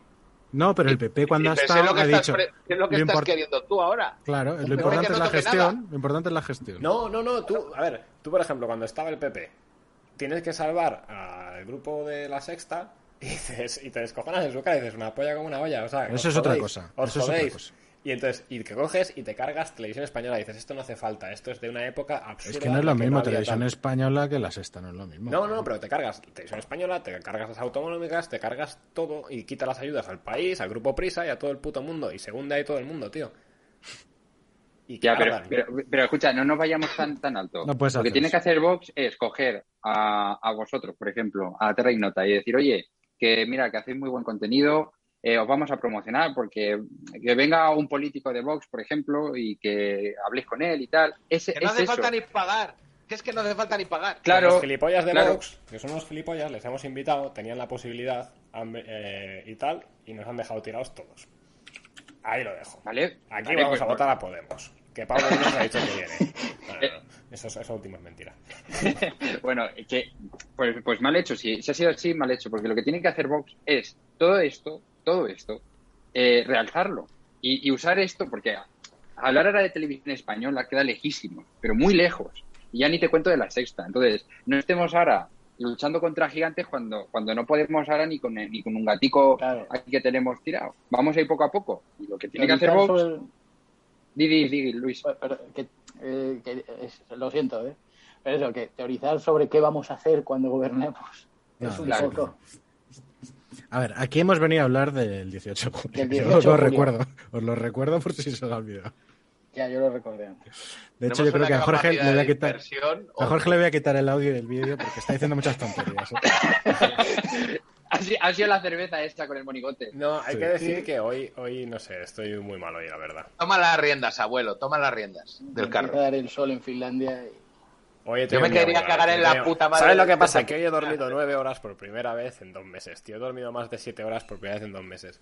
Entonces me ha sentado mal. No, pero sí, Jorge, si lo que estás diciendo, mira, lo que estás diciendo es que lo, lo opina, te lo digo porque en Twitter me llega mucha gente y me dice exactamente lo mismo que me has dicho tú. Y es que es normal, si es que es normal y no está mal, si es que no tenemos que no tenemos que prescindir de nuestros valores, porque es lo que nos hace mejores que la izquierda. O sea, eso, eso que decía el otro día Bardem de que la izquierda es superior moralmente, no es así, no lo es. Por mucho que quiera, no lo es. Lo que nos hace grande a nosotros son nuestros valores. Pero una cosa es eso y otra cosa es la lucha y el combate. Y el combate tiene que ser lo más guarro posible porque lo que importa es ganar. Luego ya es. instaura los valores. Pero la lucha, si puede ser Eso por es. la espalda y a traición, te voy a pegar 40 puñaladas. Vale, pero hay luchas que se ganan dejándote pegar. No. Mira Marruecos, No. nunca se gana. Mira Marruecos, Jorge. Mira Jorge, mira Marruecos. Y mira Gandhi. Jorge, mira Marruecos. mira. Marruecos consigue lo que quiere y cuando, cu- cuando quiere conseguir algo levanta la verja. Y, y lo consigue. Vale. Y, y- y- y va y utiliza una política de, de hechos consumados. Y, y él lo hace. Y luego ya, luego ya se verá lo que pasa, pero él lo hace. Eso- y eso, eso es PSOE totalmente. O sea, Yo, no- yo entiendo. la- no has sé, estudiado en la misma escuela. Nos estamos yendo mazo, pero la virtud clásica de la fortaleza es saber resistir y saber atacar. Estoy de acuerdo en que hay que saber atacar. Pero creo que si atacas con elegancia y resistes con estoicidad, eso da mucho ejemplo. Palmas. Pa- Palmas. Vas, a, vas a- Palmas. vas a palmar elegante. Palmas. Palmas Pero como, palmas. como las monjitas de la quema Sí. de Pero- Bueno, la, pero la- mira, la Polonia- tumba va a ser elegante y va a ser bonita, pero vas a estar en la tumba. O- Pero, sí, ejemplo, o- pero, pero no todos. Mira Polonia después de, de la Unión Soviética, mira Estonia después de la Unión Soviética. No, no, perdona, Jorge, perdona, perdona, Jorge, Sí, perdona. sí. Pero- Que ya has, to- has tocado, has tocado en fibra. No me hables de Polonia. Polonia se levanta contra el comunismo. En Polonia se organiza contra el comunismo. No se pone en, hasta en Katyn, plan. hasta No se, se los follan. no se ponen. es- no, no. Y luego dos años más tarde utilizan otra táctica, pero, pero, se, pero se organizan. Y no ponen la otra mejilla. Y le plantan cara y le hacen un jaque al, al gobierno. Y ponen en jaque a 18.000 obreros de los. De los de las fábricas y, y de los puertos, que es, es la joya de la corona de Polonia. Entonces, eh, el ser estoico mm, te vale muy bien para ser mártir e ir al cielo, perfecto. ¿En qué- Entonces en eso qué está, año eso hacen está eso? guay. ¿En qué año hacen eso? En el 80, en el 80, 81, Vale, ¿y 80, ¿Cuánto 81 tiempo empieza. llevaban estoicamente aguantando? No, no, estoicamente aguantando, no. Dos años antes se organizan de otra manera y los matan. En los, en, en los, en el puerto y los matan. Hacen una matanza. Y entre el 45 y eso. Y, y, y luego hace, bueno, el 45. Bueno, Entiéndeme, empieza- eh, eh, llega, ¿cuándo cambia, la, la- ¿cuándo cambia la, la suerte de Polonia? ¿En el 50? ¿O cuando se organizan? No, ¿Cuando son estoicos o cuando se organizan? Pero lo que ves es que llegan momentos, eso es lo que hace que la gente. No sé, no sé, bueno, me estoy yendo tío. Perdona. No, pero sí, sí Jorge, sí, sí tienes, ra- o sea, sí tienes razón, pero es que esto Puedes eh, O sea- sacar clip de esto. es mi parte favorita de Terra y Nota cuando dice alguien que tengo razón. No como los comentarios, oye, están todos en los comentarios dándome caña. Que sepáis que yo os quiero mucho y que dándome caña me estáis dando ejemplo de, lo, de mi argumento. Yo estoy aquí estoicamente aguantando, sobre todo a No, pobre. No, no, yo, mucho, yo eh. estoy de parte de, de Jorge, aunque no tenga razón, estoy, estoy con él. Eh, Ahora ya no tengo razón, joder. En dos frases. pelota, ¿eh? A, Ah, a ver si le voy a quitar yo a Lezu ahora el Sí, vídeo. estoy de coña. y el audio. No, a lo, a lo que iba, a lo que iba es eh, que sí, Jorge, sí, eso está, está muy bien, pero, pero al final eh, no, no se puede, no se puede ir así, porque mira, mira el PP, eh, mira lo que, mira cuál ha sido su política, eh, la de tragar, tragar, la de venga, pues tal, y al final qué se ha conseguido, porque el PSOE sigue haciendo lo que le salga de las narices y, ya está. No, no, no ha servido para mucho más. Claro, pero no es lo mismo explico. tragar, estoy de acuerdo, que decir, no trago y me planto y ahora ven tú y pégame. Y que vea todo el mundo que me estás pegando porque tú no sabes dialogar. Pero yo me planto. Pero Jorge, el si PP te no están se dando hasta en el cielo la boca ya, si te están dando hasta en el cielo la boca ya, ¿qué más quieres que te peguen, tío? Al PP nunca le han Pero si es pegado, que estás tío. como el del, ¿Cuándo estás como la pegado foto de Mel Gibson con el con, con el con el de la de la peli, tío, que está, está Jesucristo Mira, ahí reventado ya. Te voy a si decir, estás la única vez ya, que han pegado al PP ha sido ETA y funcionó. Cuando le metieron un tiro en la nuca a Miguel Ángel Blanco, que en paz descanse y todo mi apoyo a su familia, es cuando la gente se movió. Y sin embargo, con el PSOE no le han estado pegando, lo que han estado es dividiéndose. Oye, Hoy contamos votos a mi favor, gobierno yo y mantengo tus políticas, mañana a tu favor y ya está. Pero, Jürgen, esa estrategia yo no sé hasta, hasta dónde funcionaría, ¿eh? porque esto, o sea, que vas a jugar a su juego. Hasta el siguiente No, no, decreto. no, lo vas a superar por encima. ¿Qué va? Es Hasta el juego, siguiente, o sea, es- du- Yo te digo hasta donde dura, dura hasta el siguiente decreto, pero si hemos puesto, hemos tenido hace nada una ley de educación que no han preguntado ni a los sindicatos, ni a los suyos, ¿eh? Ni siquiera a ellos les han preguntado. Una ley de educación, ¿eh? No es cualquier cosa. Se la suda. claro, Que cuanto, cuanto menos resistencia tengas delante, para ellos, mejor. Además, además ten, ten en cuenta una cosa. eh, la gente vota líderes fuertes y más ahora. Eh, si, si vas de pusilánime, la gente no te vota. Eh, así que cuanto más, más, como, como, eh, cuanto más chat seas, eh, la gente es así. La, la gente necesita un líder fuerte y que no se amilane y, y que mira a Pedro Sánchez. Y, y la gente encantada con él, porque el tío eh, Claro. es un macho alfa en toda regla. Nos guste más o nos guste menos, lo es. Eh, sin embargo, Iglesias lo Pablo, ha sido también. Pablo Casado, ¿qué, qué produce? El efecto contrario. O sea, es un, es un tipo blandengue mm, que no sabes muy bien para un, un día dice una cosa, otra otra, parece que... ¿Y qué pasa? Pues que la gente no lo soporta. Está- La gente- aprieta muy bien los puños, tío. Hace así. Y, y se mira, se mira, se mira muy Mira, intensamente al espejo, se mira muy intensamente al espejo y poco más. Entonces, al final esa estrategia eh, No, no, no no. Es que mezcláis pusilanimidad con aguante estoico. Yo no lo veo igual, pero bueno, Eh, eh, vamos a seguir yo, te- yo entiendo, ¿eh? o sea, yo entiendo lo del estoicismo. Por ejemplo, Abascal plantándose enfrente de los etarras, pues sí, es, esto- es estoicismo, pero, pero hay que usarlo en determinadas ocasiones. Por El ejemplo, Abascal es, ah, estoi- eh, es estoicismo, pero si le, si le sueltan, la devuelve. ¿O no? Claro. Claro. Pero, pero ¿dónde se ha criado Abascal y dónde se ha criado Casado? No, por supuesto, por supuesto. No, pero es que lo que está diciendo Jürgen es pégame y pégame otra vez y pégame otra vez y pégame Pero otra me vez. voy a levantar, Eh, pero me voy a levantar. Es como Rocky, tío. Si tú has visto yo- Rocky, sí, ¿cómo igual gana que Rocky, Rocky. las partes? las Claro, sí, Pero- sí, sí. Como un enceomo le dejan a Rocky luego.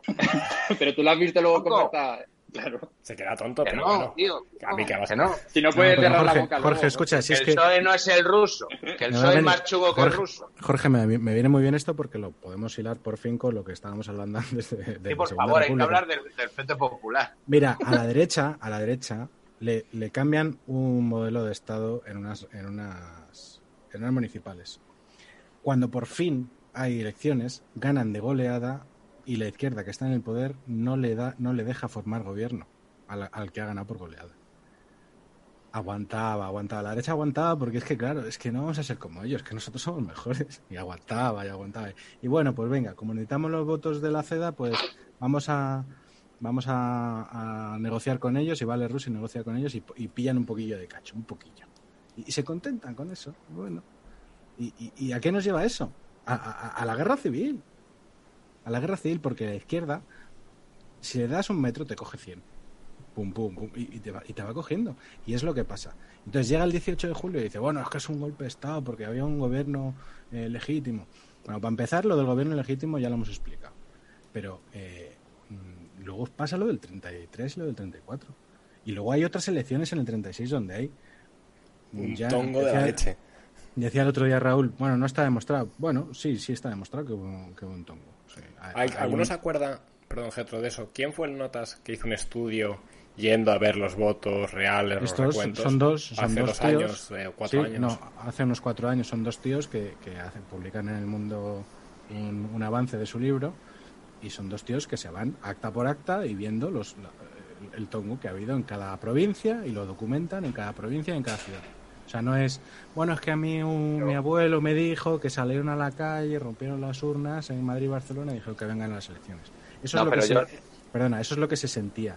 Eh, Y esa, es la cre- esa era la creencia popular. Y los otros te decían que no, que la, que la izquierda había ganado.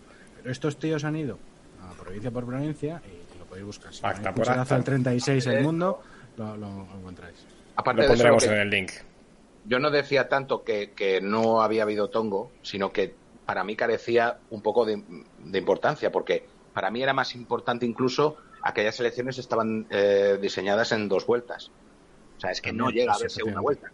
O sea, claro. que ya da igual, ¿no? O sea, al final, venga, vamos a suponer que venga, que sí, que, que, ganan, que ganan por ese pequeño margen las izquierdas.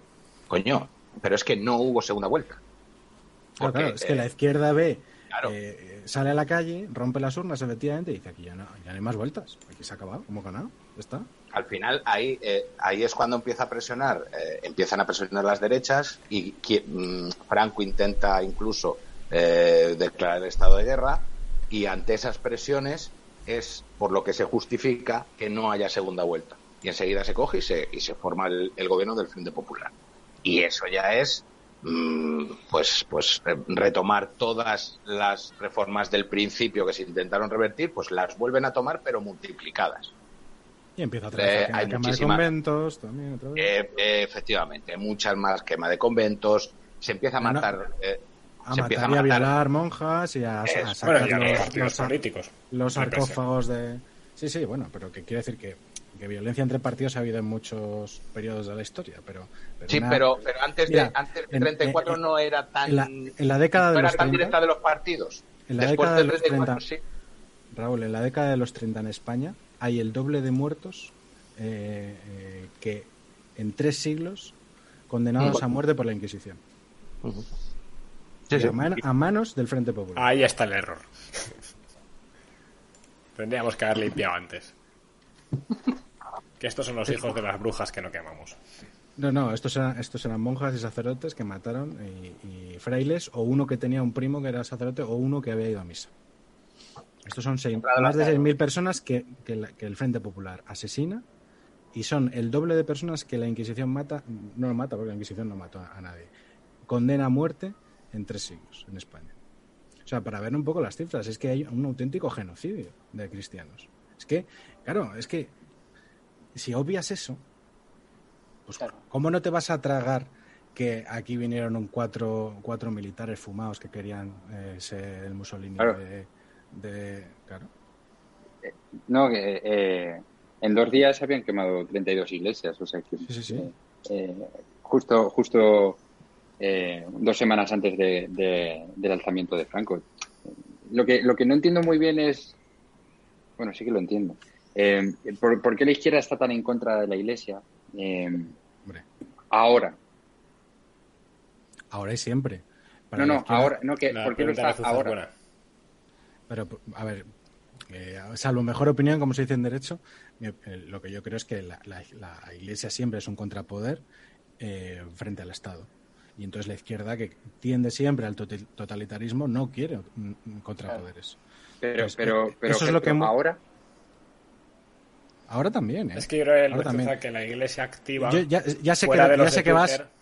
No, no, eh, ya sé que ya sé por dónde va Lezuza y que es por el papado que tenemos y las cosas que hace, que es más woke que No, y que la iglesia, eh, cuando en el País Vasco apoyó a los vascos y quiero decir que la iglesia, eh, no sé. Yo pienso eh, que eh, resentimiento y odio, ¿eh? No hay quizá- tampoco. Que la iglesia es mucho más amplia que eso. Que tú estás hablando de cuatro locos que son ciertos sí, obispos son cuatro y locos, pero, tal. pero cuando sí, vale, pero cuando cuando cuando se habló del tema de, de sacar los restos de Franco del Valle de los Caídos y tal, la iglesia multiplicó el porte. No, pero ¿sabes por qué es eso? ¿no? Eso se explica por una cosa. No, no, la iglesia es mucha gente. No, pero escucha. Lo que, a lo que dice, a lo que se refiere Lezu con la iglesia, que es la jerarquía, ¿no? lo que podemos entender. Como antes decía Ludwig, no sé qué es esa derecha. Bueno, sí lo sabes, lo que pasa es que tú no te identificas con eso. Pues esto es lo mismo. Lo que todo el mundo llama la iglesia, que es la jerarquía, que no es la iglesia para los que somos iglesia, pero nos entendemos, para hablar en términos eh, sencillos, que nos entienda todo el mundo. La iglesia desde este papado ha, ha tenido, tiene una política que es completamente innovadora en la historia de la iglesia. Y es perfil bajo y no confrontamiento, no confrontación con los eh, con los poderes mm, políticos y los poderes fácticos co- en relación a la doctrina, no enfrentamiento. Mm, Creo pero que es ellos- la iglesia, la iglesia tiene que ser un contrapeso. Claro, claro, eso- bueno. eh, o sea, el- el- la, la valoración moral que hagamos de eso, cada uno tenemos la nuestra y la mía coincide con la tuya. Pero el hecho es ese. Vale, El hecho pero, es- pero, el hecho es que se ha, se ha adoptado esa política. ¿Por Vale, qué? no lo sé, pero se ha adoptado esa política. Pero mi pregunta entonces es, vale, te, te compro eso. Me parece. Nos estamos yendo a otra discusión, la verdad. Tampoco Ya. quiero No está relacionada con lo del 36. ¿Por qué se ataca a la iglesia? Vale, de vez en cuando digo 18 de julio y ya está.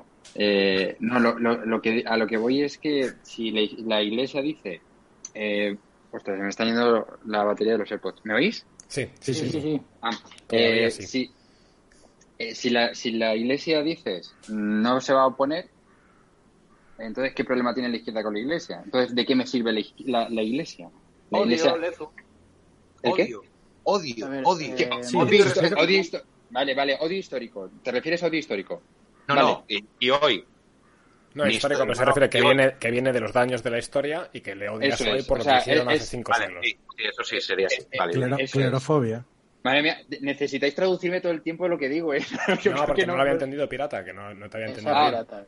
Eh, no, no, sé, es que me expreso muy mal. Eh, a, lo que voy es, si la iglesia hoy en día es eso, mm, vale, por lo que han hecho durante siglos la Inquisición, que habría mucho que hablar de la Inquisición, de lo que realmente fue la Inquisición y no de lo que nos han vendido, pero bueno, eso es otro tema. Vale, pero hoy en día, si, si estuve viendo el otro día la, la película esta de los dos papas de Netflix, que, que hablan de, de Bergoglio y de Benedicto, y ponen a Bergoglio como si fuera, yo qué sé, un, un héroe. Entonces, mm, la iglesia se ha convertido en una muleta más de, de este movimiento. Entonces, me, me pregunto realmente, ¿por qué están tan en contra de la iglesia? Si en realidad la iglesia lo que les está haciendo es ayudar a introducir en capas sociales donde nunca iba a llegar este discurso progre, que son a los católicos o a ciertos católicos, esta, esta, nueva, esta nueva ideología. ¿Me explico? Sí, Sí, sí, claro. ¿te puedo intentar Ah. contestar? ¿Quién me puede contestar? Di, di, di, Ludwig. No, no, Jürgen. Ah, a tu pregunta de por qué ese miedo y ese odio a la iglesia, yo creo que aparte del miedo histórico que, que está allí, eh, o el odio histórico, perdón, también está el miedo de que la iglesia, por mucho que te cargues a su jerarquía, por mucho que tengas obispos que son unos golfos, que lo ha habido toda la vida, papas que sean una mierda, no digo que sea este, pero tampoco lo desdigo, eh, a verlos los ha habido. Siempre lo que ves es que durante dos mil años esa institución de los cojones que es la iglesia le da por crear santos, por crear gente buena y esos abundan, abundan un puto huevo.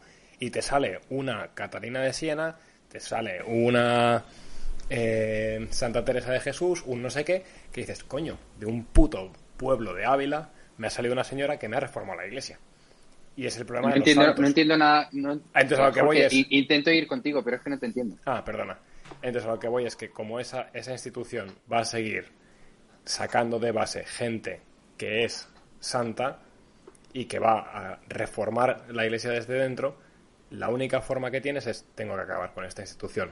No me basta con controlar a sus jefes, no es como la monarquía, no basta con que el rey sea masón. Eh, por mucho de controlarlos de arriba, desde abajo van a salir gente que me bajo del garito. Porque me lo llevan jodiendo 20, de 20 siglos. ¿Me Yo si quieres no? te doy. No, sé, no, no, no, no me he explicado. Sí, No. yo te he entendido. Vale. Yo no, yo no te he entendido. A lo Te que voy voy a- es que la iglesia es más que los monjes y los curas y lo que sea, y que mientras exista iglesia habrá gente que va a Hay leer amenaza. a San Agustín, va a haber gente que va a leer a Santo Tomás y que va a ser una amenaza porque no van Pero- a aceptar lo que tú le estás intentando pero- vender desde pero el es- Estado. Jorge, entonces, entonces, el punto. ¿Hola? Sí, sí, sí, te doy hola. Se me ha- O sea, tú preguntabas por qué odian a la iglesia. Ahora sí que se te ha ido. Ahora no se te oye. Bueno, dale. Vale, eh, Bueno, yo le- mientras, le- yo le conecta, voy a- que es lo que yo he visto, perdón, en el caso de, de los países luteranos, que eso lo conozco muy de cerca. La iglesia luterana, la jerarquía sí que está 100% controlada por liberales y, sin embargo, no consiguen deshacerse de que todos los luteranos activos, lo que es el pueblo activo, son conservadores. ¿Por qué? Porque si tú coges la Biblia es que eres conservador, es la única forma de leerla. Si Vale, coges- pero- a hacer la analogía con la monarquía que espera. hablaba de Santos igualmente. A, a lo que iba entonces es que no es tanto la iglesia, sino la Biblia. O No, sea, no, es la iglesia en no, cuanto en el sentido claro, de todos pero- los católicos o todos los cristianos, si quieres. claro, pero entonces lo que, lo que odia la izquierda no es tanto la iglesia católica en sí, sino las ideas que promueve la Biblia. Sí, que promueva que hay una verdad absoluta. Bueno, que no tú no solo la Biblia. Lezu. Claro, pero es que la Biblia, la Biblia directamente lo que te está diciendo es En que la Biblia no sale todo. A, pre- a preservar es la Iglesia Católica. Eso es. Y es la Biblia. Vale, no, es que no os he oído, pues se, se me está yendo a la mierda. Ah, es la Biblia y son dos mil años de pensamiento. Eso Entonces, es. tú de repente lees a San León Magno y dices, tú, este tío dice cosas muy interesantes. Eh, lees eh, Rerum Novarum y dices, coño. Eh, y entonces, ¿qué pasa? Que por mucho que el obispo de Teruel del Sur, que no seguro que no existes, pero sea un hijo de puta, resulta que el tío de Teruel del Sur, que empieza a ir a misa y le empieza a molar el rollo, se lee Rerum Novarum, se lee Quadragesimo Anum y dice, coño, aquí hay cosas muy interesantes. Y ese te va a dar la guerra. a ver, hay, hay muchos hay muchos temas. Eh, por el por qué se odia a la iglesia. O sea, es que es hasta, hasta en términos políticos. Yo creo que eso se ve ya desde su nacimiento con Roma. No hay un movimiento más subversivo que el, que el cristianismo. Y entonces, si tú dejas que eso siga ahí vivo, mm, mm, vas a tener siempre un cierto sector de la población que va a estar en contra tuya. Y, efectivamente, y dejarme decir otra cosa que no habéis dicho, que para mí es la más importante, quizá porque yo soy católico y, tengo esa dimensión espiritual del ser humano. Entonces, eh, ¿por qué se odia? ¿Por qué la izquierda odia a la iglesia? Porque en la iglesia está la verdad. Eh, esa es, esa es para mí la razón más importante, porque la iglesia está la verdad, por eso la odian, porque no pueden soportarlo. Independientemente de que luego tenga connotaciones políticas o o históricas o de un personaje que haga una cosa. No, es que es que en la iglesia está Dios y ellos no pueden soportar eso. Punto. Claro, y con lo de la verdad creo que es muy importante, porque para cierto sector el doble pensamiento es muy importante. Conseguir que la gente hoy te defienda X y mañana Y y que ni se den cuenta de que han cambiado, ¡pum!, de repente. O sea, que no haya nada que supere al momento actual y que sea todo fluido. ¿Qué pasa? Que una vez que tú crees en la existencia de la verdad, puedes, puedes aceptar que igual te has equivocado en cosas, pero aceptas que, oye, cada cosa hay que pensarla. ¿Me explico no? Entonces eso es muy peligroso para la izquierda, porque ya no puedes estar metiendo cada día un invento nuevo. No puedes decir que ahora lo siguiente que hay que hacer es X, porque te van a decir, oye, perdón, ayer era Y. Entonces usted me está engañando. Claro, pero si la, si la iglesia eh, se reforma y, y, adopta, y adopta las ideologías de ahora, eh, ese, ese, creo que lo, lo, fundamental que tiene la iglesia, que es, que es inmovible, que es una base sólida, que no cambia, lo pierdes. Entonces, te estás casando con, con, el espíritu de una época, pero vas a enviudar en la siguiente. Eso es. No, no, es el gran, el gran, peligro, pero yo creo que no estamos ahí todavía. Claro. No, y no es tan claro, efectivamente, no es tan claro que al final es eh, porque haya venido Bergoglio vaya a cambiar eso. ¿eh? Y yo, no lo veo tan incluso en las iglesias que no son iglesia, en mi opinión, como puede ser la iglesia, las iglesias luteranas, y eso lo veo yo aquí, eh, hace siglos que han aceptado todo eso del modernismo y todo el tema del liberalismo y tal. Bueno, el modernismo y el liberalismo no siglos, un siglo. Eh, pero que han ido aceptando todas las herejías que iban apareciendo y sin embargo el pueblo fiel sigue siendo fiel. Y la gente más conservadora que encuentras en Suecia, en Finlandia, en Noruega, en Estonia, son gente que es cristiana. Y que sus obispos y sus curas les dicen cualquier cosa. Y es más, sus obispos y sus curas son obispas eh, son lesbianas, están casadas entre sí, y es así, o sea, es literal. Pero el tío de a pie se lee la Biblia y dice, bueno, está es un poco raro, pero yo lo que leo es otra cosa. Y sé que hay una verdad y sé que hay un tal. ¿Me explico o no me explico? Sí, pero bueno, anécdotas no, Jorge. No, pero no te estoy dando anécdotas, te de 13 años de, de estar aquí, ¿sabes? yo, creo que, yo creo que lo esencial para mí, el por qué se odia tanto, es eso. es Aparte de por sus de los orígenes de la izquierda, que hay que entenderlos, porque nosotros nos hemos ido a 2021. es que si te vas a, a, 1799, ves que pasa algo muy parecido de, lo que pasa en la República. O sea, se queman iglesias, se matan curas y ahí también... Mira la venda. Claro, claro, o sea, tú, genocidio. Tú dices, eh, ¿por, qué, ¿por qué la izquierda mm, está en contra, en contra de, de la Iglesia, o sea, si la conferencia episcopal sale y le da la razón. Bueno, ¿por qué la Revolución Francesa está en contra de la Iglesia si tenía a sus curas, a sus curas juramentados? Porque, no, porque al final es un movimiento demasiado subversivo. No lo puedes controlar por completo. Mira, por dejar una frase, eh, después de todo lo que habéis dicho, eh, al, al, final creo que la, la, izquierda odia a la Iglesia porque le recuerda que son malas personas. También. Porque, porque hay, hay eh, una serie de cosas que hace la izquierda sistemáticamente, como son el aborto, como son muchas cosas que tampoco me voy a poner aquí ahora a decir, que, la, que la, izquierda hace continuamente y creo que ha sido Jorge el que lo ha dicho. Y la iglesia te está diciendo, mira, es que esto no es así. Esto, eh, esto está mal y si tú crees en Dios, crees eh, que las cosas tienen unas consecuencias, crees que Dios está supervisando tus actos y está viendo que eso que estás haciendo está mal. Entonces, claro, una de dos. O no crees en Dios o atacas a O, no, una de dos, no. Eh, acabas odiando a la iglesia. Claro. Y creo que funciona incluso sin Dios. Es decir, que te dice que hay una verdad. Es verdad que la iglesia te enseña que esa verdad viene de Dios, pero que, te- que es uno de los pocos elementos históricos que te está diciendo ahora mismo hay una verdad, independiente del movimiento político de ahora. Por eso también a Sócrates se lo cargan, aunque no era católico ni mucho menos. Pero tienes a un tío que está diciendo, bueno, es que hay cosas que son así. Entonces dices, me lo cargo. Si no todo es sofismo, pues el que te está diciendo que hay una verdad independiente de tus modas de cada día es muy incómodo. Eh, ¿Se entiende la el símil o no? Sí, sí. También por quitarle, o sea, yo soy católico y tal, pero, y tal, pero por quitarle, o sea, que tampoco hace falta espiritualizarlo muchísimo, o sea, no te hace falta Dios. También lo preguntaba aquí uno de, bueno, ¿y qué tiene que ver Dios con la verdad para los no creyentes? Pues también para el no creyente, si Claro. estás en el lado de la verdad, Pero- pero para sí la que- izquierda eso es muy incómodo. Y por eso también, perdón... que es- Ah, perdona. No, Pu- no, no. Puedo decir no, una cosa muy no, rápida. Por eso a la izquierda también le jode muchísimo los ateos, pero que son coherentes en el sentido de la lógica, que creen en la lógica, como puede ser Peterson, que por ahora es agnóstico, que yo sepa, o puede ser. Eh, ahora no se me va a ocurrir ninguno más.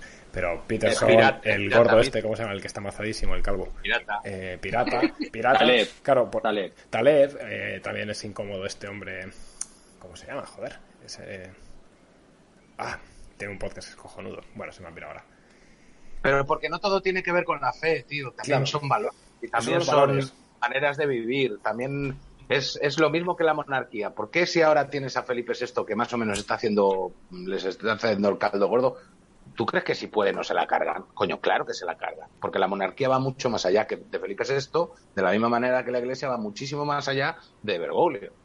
Es una manera de vivir, es una ¿Sabéis? manera de vivir la vida. El, el meme de Una las analogía charos, el típico poquito meme de las charos de que le dice una cosa el presidente y entonces dicen qué bien Pedro Sánchez y después dice la contraria y dice qué bien Pedro Sánchez. Pues yo creo que eso es el PSOE state of mind máximo y eso es lo que quieren. Y entonces todo lo que sea una institución que te haga el plantearte que no todo es bueno porque te lo diga pa- eh, eh, Padre Sánchez, Pedro Sánchez, El padre el padre Sánchez, entonces es un peligro. Es un peligro para la izquierda porque dices, oye, estos son peligrosos porque tienen raíces. Sean raíces religiosas, raíces filosóficas. También Lezo, antes te he dicho que es la política de ahora del- de este papado, pero mañana se muere el papa, viene otro papa y te pone otra la política contraria de acercamiento a los poderes fácticos. Entonces, si te la has cargado ya, pues ya está, Pro- problem solved, ¿no? Por eso va Por cierto, estaba, estaba Sala, el cardenal Sala diciendo en Twitter frases de, de Benedito, de, de, de Ratzinger, vamos. ¿Quién? Eh, Cardenal Sala. eh, el cardenal Sala, el negro este que... El negro este. Yo estuve con el Negro- cardenal Sara, es un tío el cardenal, ne- el cardenal negro basado, yo también le conozco, sí. Estoy con él. Me hizo mucha gracia. Eh, ¿Visteis el tweet que puso? Eh, No, es que... espera, déjale, déjale que... Acaba. Que acabe que yo. Ah, eh, no, no, que, que no, no, a, a lo que iba es que bueno, eso, eso de que, de que si- lo que importa son los valores y, y que al final no creer en Dios no es tan importante. No es que no sea tan importante, sino que lo importante, no, yo no sé hasta qué punto. Supongo que sí. Eh, Yo no hablo de importante, creyente- ¿eh? Hablo, perdón, para dejar claro, de que sea incómodo o no para la izquierda. No, tra- tranquilo. No, sí, sí, pero sí, pero que no, pero es que no sé con quién debatí una vez esto. Si, si para ser conservador hace falta ser creyente. Eh, y es una buena pregunta. Es una Eh, buena pregunta, sí. eh, ¿Tú porque crees que, por ejemplo, Scruton es, Scruton es, catol- es perdón, creyente? sí, sí, bueno, Scruton es creyente, ¿no? Es- no lo sé. yo sé. Yo por cómo habla de la iglesia anglicana, creo que la tiene mucho respeto, pero yo no creo que sea anglicano. No, yo creo que él es anglicano, sí, sí. Puede Sí, sí, estoy casi, estoy Bueno, casi convencido. ahora ya de no. todas formas, de, de todas formas, eh, es, es posible que no. Es posible que no, hace- no haga falta creer en Dios, pero sí que es, a lo mejor, no sé si Raúl será ateo, no lo sé, eh, porque me ha dicho, me ha dicho que no, así que no, a lo mejor él no, no concuerda conmigo. Pero, pero sí que creo que es importante. O sea, creer en Dios hay ciertas cosas, hay- hay ciertas cosas que son dogmas de fe que si no crees que hay un, un ser superior ahí te cuesta más. Eh, no sé, ese es mi punto de vista. ¿eh? Sí, sí, yo estoy de acuerdo. Te cuesta más, pero es imposible. No, no es imposible, pero sí que hay ciertas cosas que necesitas creer que hay un Dios para, para terminar de hacerlas bien, o no sé, bueno. Es que esto es otro, esto es un Pero bien teológicamente Es otro o bien humanísticamente. Eh, pues por ejemplo, el amor al prójimo, eh, el amor al prójimo a veces es muy complicado, ¿no? Y, y si no, no, no tienes presente que hay un Dios que te está observando y que hay ciertas actitudes que nadie más va a ver, eh, que solo ves tú y Dios.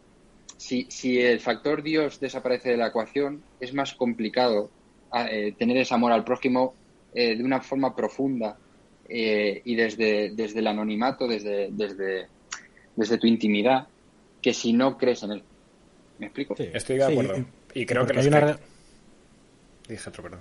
No, porque creo que, aparte de eso, que es que estoy de acuerdo con lo que dice Lezu, aparte es que eh, lo que propone el cristianismo es una relación personal con un Dios. Es lo que rompe un poco el cristianismo con, con el judaísmo, ¿no? Dios es padre y, tienes una relación personal con él.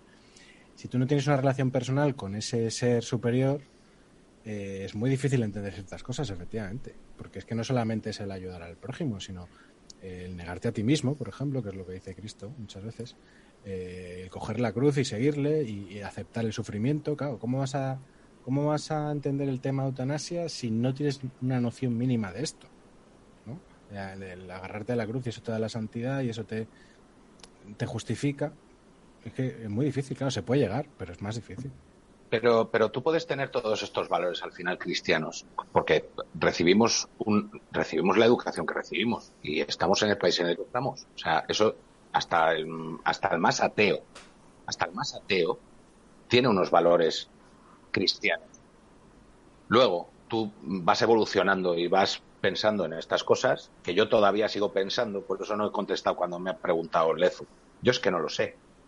Yo es que no, me, no, no lo sé. O sea, sé que no soy Jürgen, sé que no soy Getro, no estoy ahí. Pero no, no sé decir dónde me coloco. Estás no mucho sé más si soy arriba, pirata. Estás mucho más arriba. No, no, no. se- Justo claro, ahí ahí, arriba, ah, ahí, ahí, ahí, ahí. No, pero, pero al final quiero decir, cua- si, si, si tú empiezas a recibir esa, esa educación, que es la que vas a recibir, o sea, no hay, no hay más que esa, y luego tú te conviertes en ateo o, o piensas que no hay Dios, tal, esos valores no van a desaparecer de ninguna manera tampoco. O sea, al final que lo que tú seas no tiene tanto que ver con tu, tu opción política. Porque al final los valores vienen de antes. Los, tus valores vienen incluso de antes de, de- de- de que puedas pensar en la fe, puedas te- pensar en Cristo, puedas pensar en Dios. No Si sé te si me estoy... han- Sí, sí, perfectamente. Sí, te los han enseñado. De ahí que Te eh, sí, eh, sí, el, afán, el afán claro es eh, coger la educación para quitar a Dios de la educación. efectivamente. Y yo creo que eso re- responde en parte también bien a lo que preguntaba antes Lezu de ¿por qué te molesta tanto la iglesia si la jerarquía está de tu mano? Dices, bueno, la jerarquía está de tu mano, pero la monjita... Claro.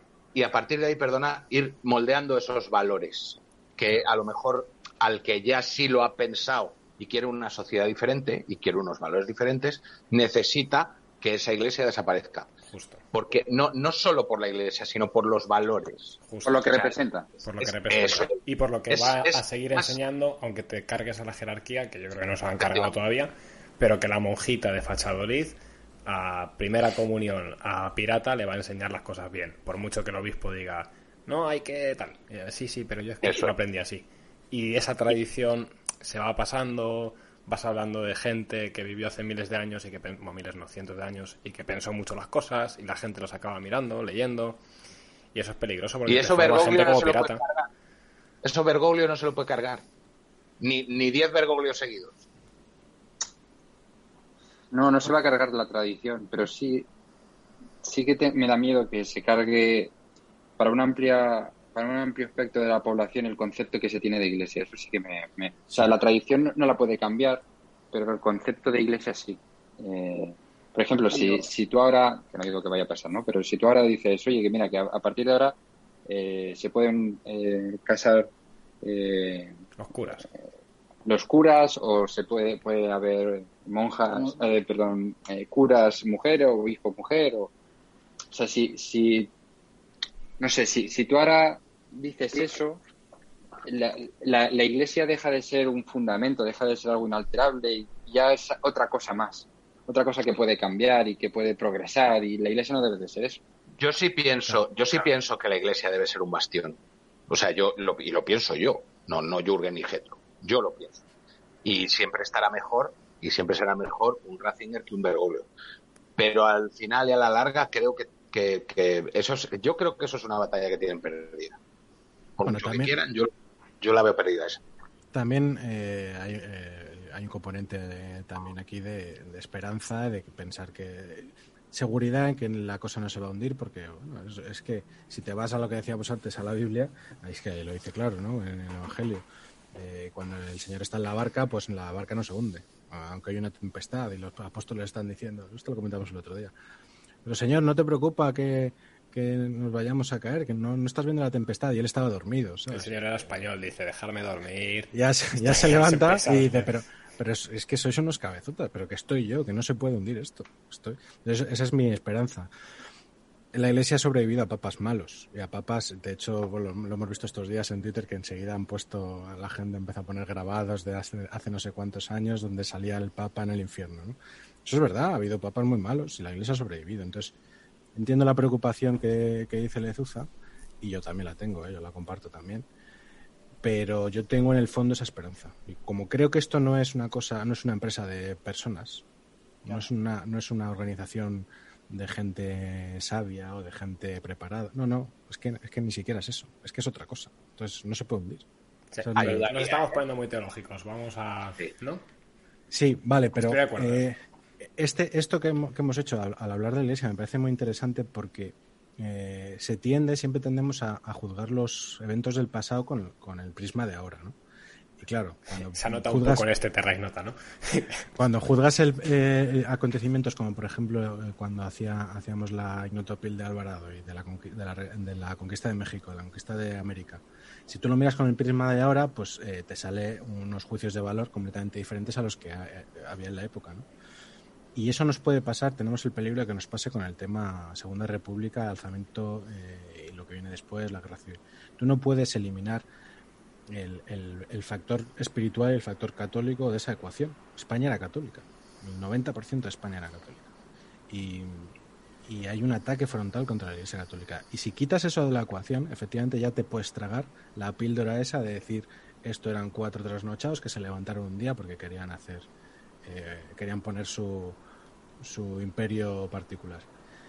Pero cuando te adentras un poquito en la, en la historia y, y tienes en cuenta esto, Claro, es que la cosa cambia mucho. Es que, es que, joder, es que estamos hablando de un genocidio que se produjo en, esa, en, la década de los 30. Nunca antes, en tan poco corto, en, tan poco periodo de tiempo, había habido una persecución de cristianos tan, tan bestia. Sí, sí, es, la, más, bestia desde Trajano. Sí, sí, desde Trajano era la más bestia. Y si se tiene en cuenta que era solamente en un país, en vez de todo el imperio romano, eh, es que era... Más concentrado. Sí que una cosa medio parecida en México, pero es verdad que en México salieron rápido a, a tomar los cañones.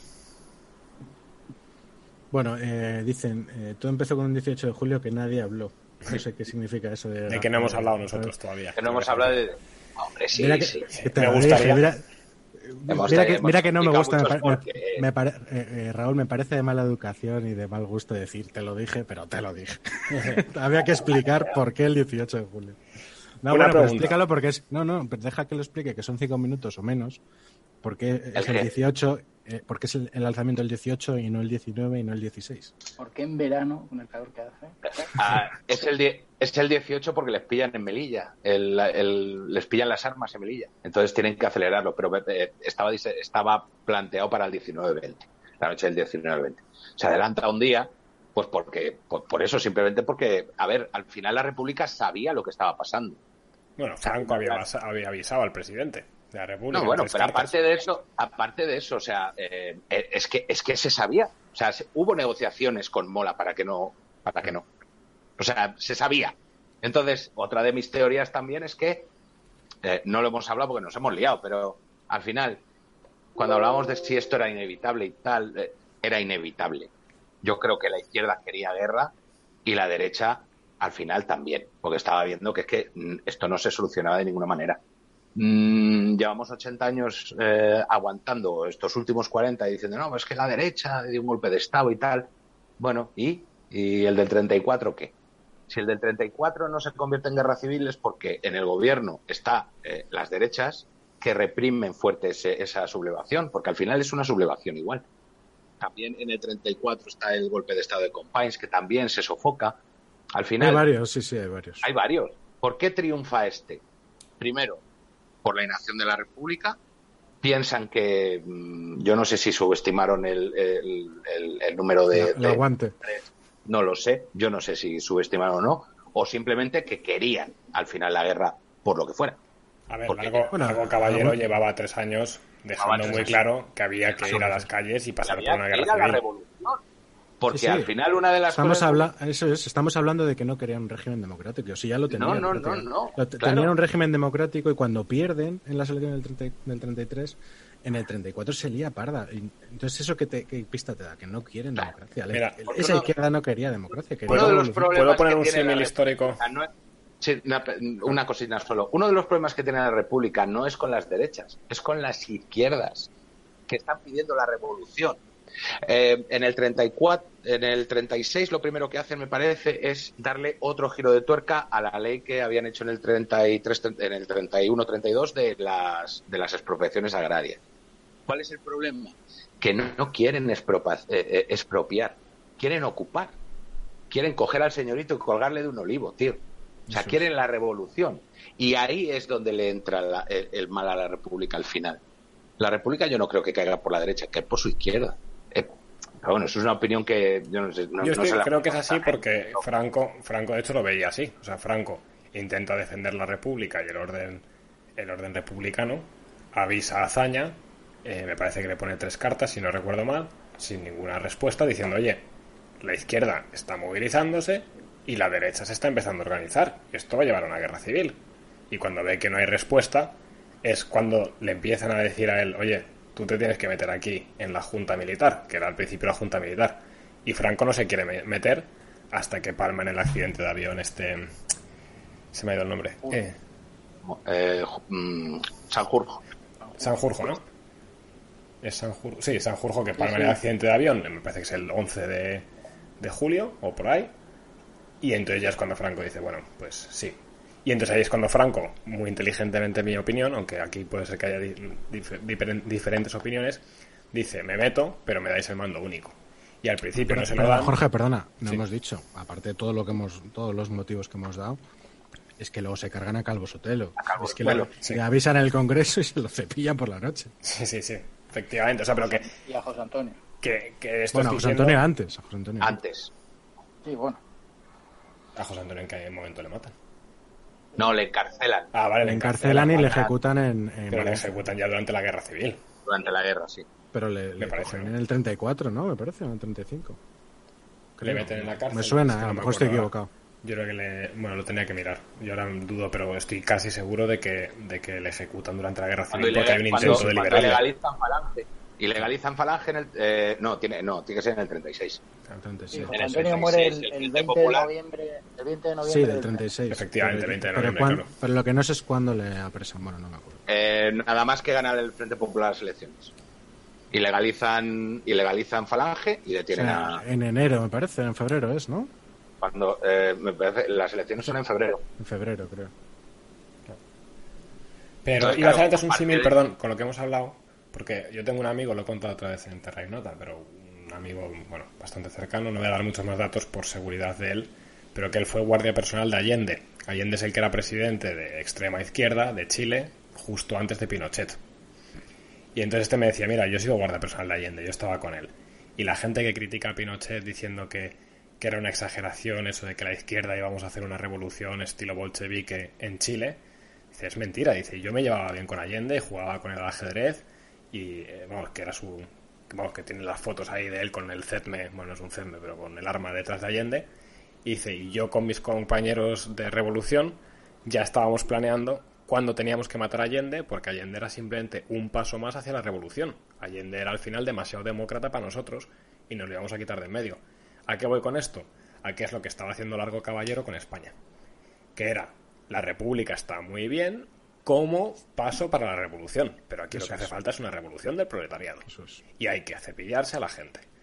Entonces, Franco y la derecha ve eso y dice, bueno, eh, ¿es un golpe de Estado? Yo creo que fue un intento de una toma de poder, o sea, un golpe de Estado tipo lo que quería hacer Tejero, para en unos días poner un gobierno de coalición y frenar ese intento revolucionario de la izquierda.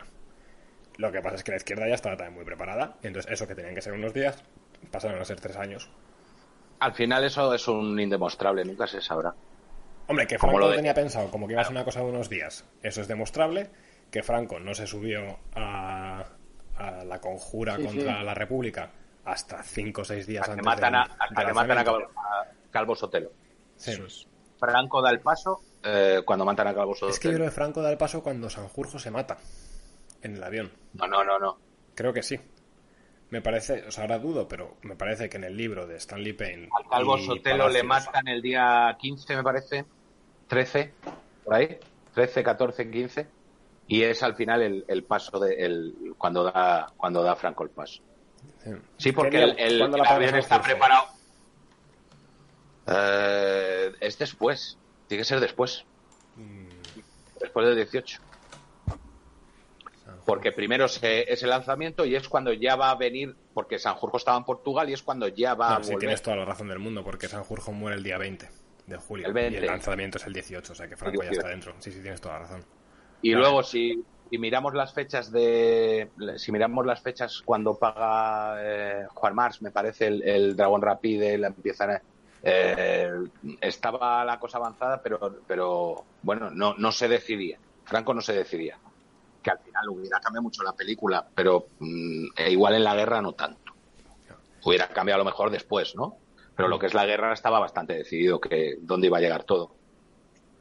De lo de la guerra, perdón, que lo he intentado decir antes, y me parece que es importante, creo que ahí el gran acierto de Franco fue lo de exigir el mando único. Al principio está pensado como que esto sea una junta militar con varios poderes, con Yagüe, con Sanjurjo que se mata, con Franco, con algunos más, que no recuerdo los demás. Bueno, y Y mola Franco también, ¿no? dice que sus cojones 33, que aquí tiene que haber uno, que esto no puede ser como el Frente Popular, aquí tiene que haber uno que lleve la batuta. Y que sea él. Y entonces le ponen a él, pero yo creo que fue el secreto del éxito, o uno de los secretos del éxito Bueno, de la guerra bueno. civil. Que El secreto Franco del éxito es que se mata Sanjurjo y que luego se mata Mola.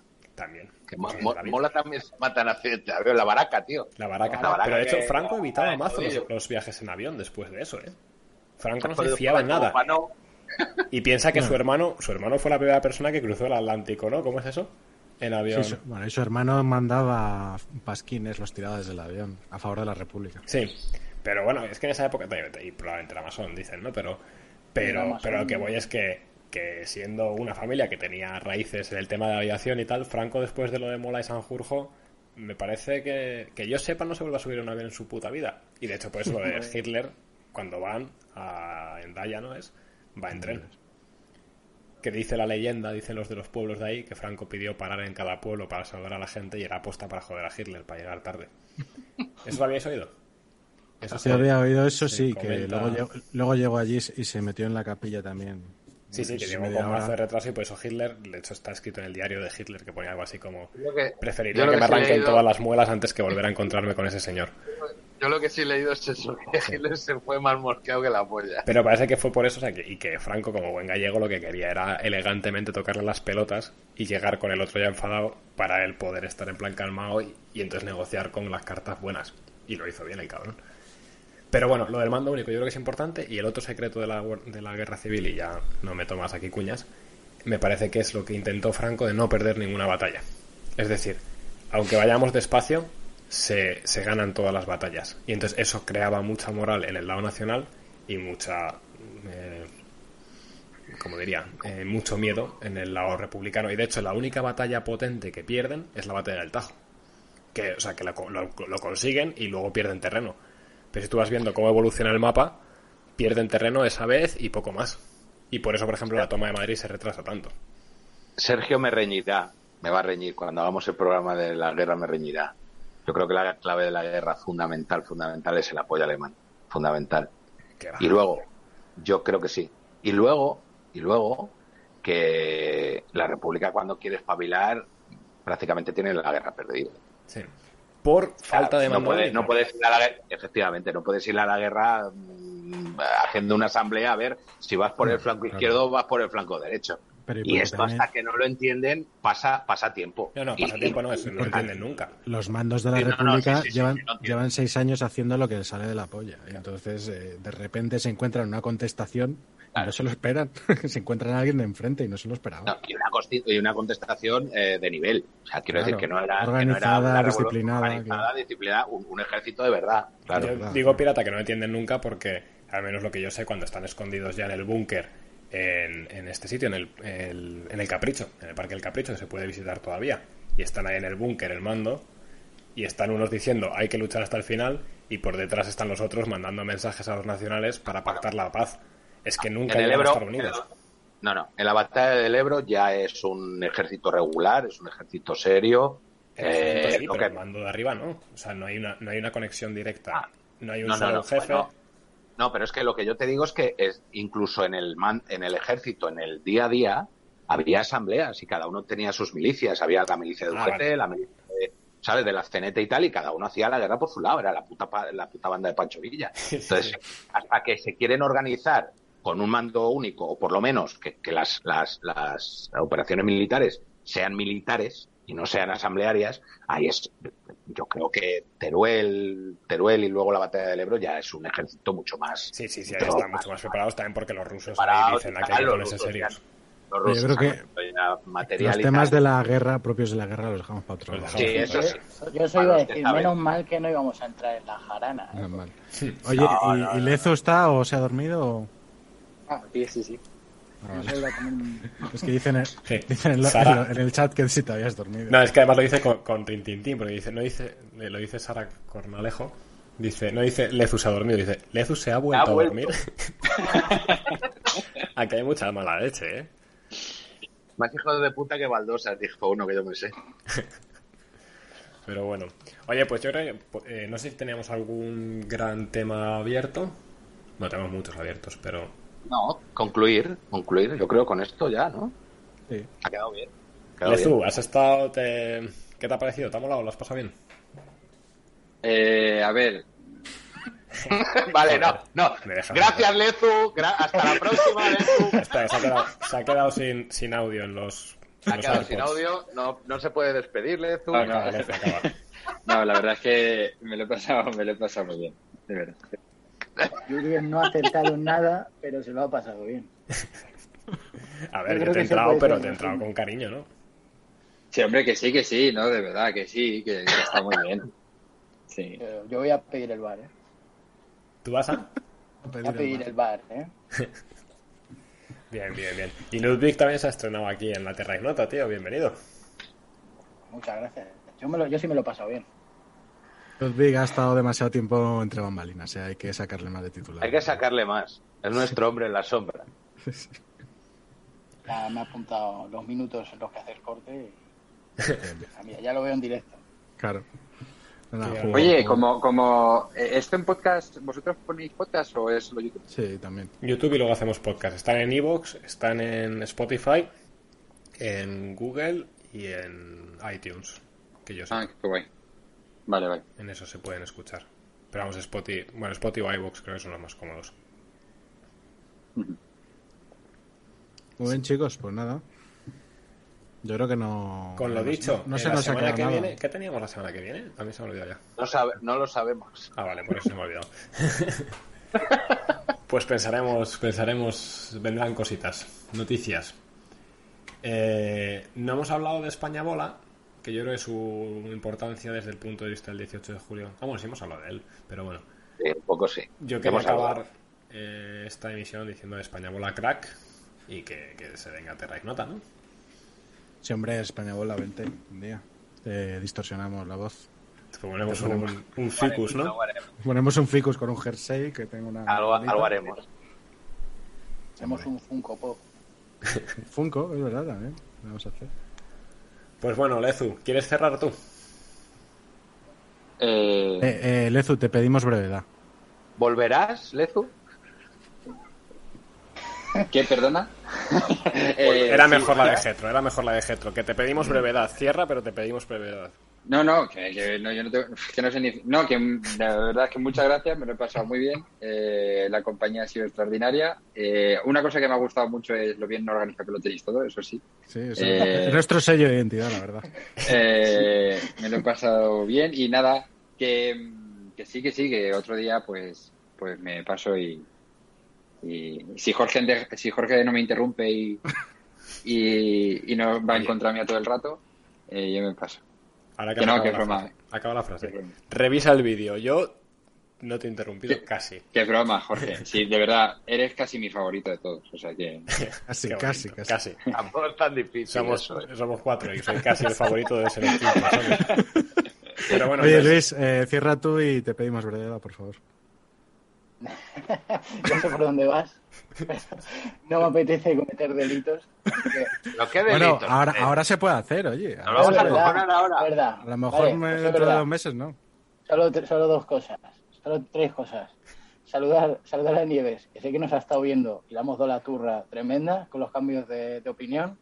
Que le deis amor a mi vídeo de Baraca y, bueno, si me pedís brevedad, viva Franco.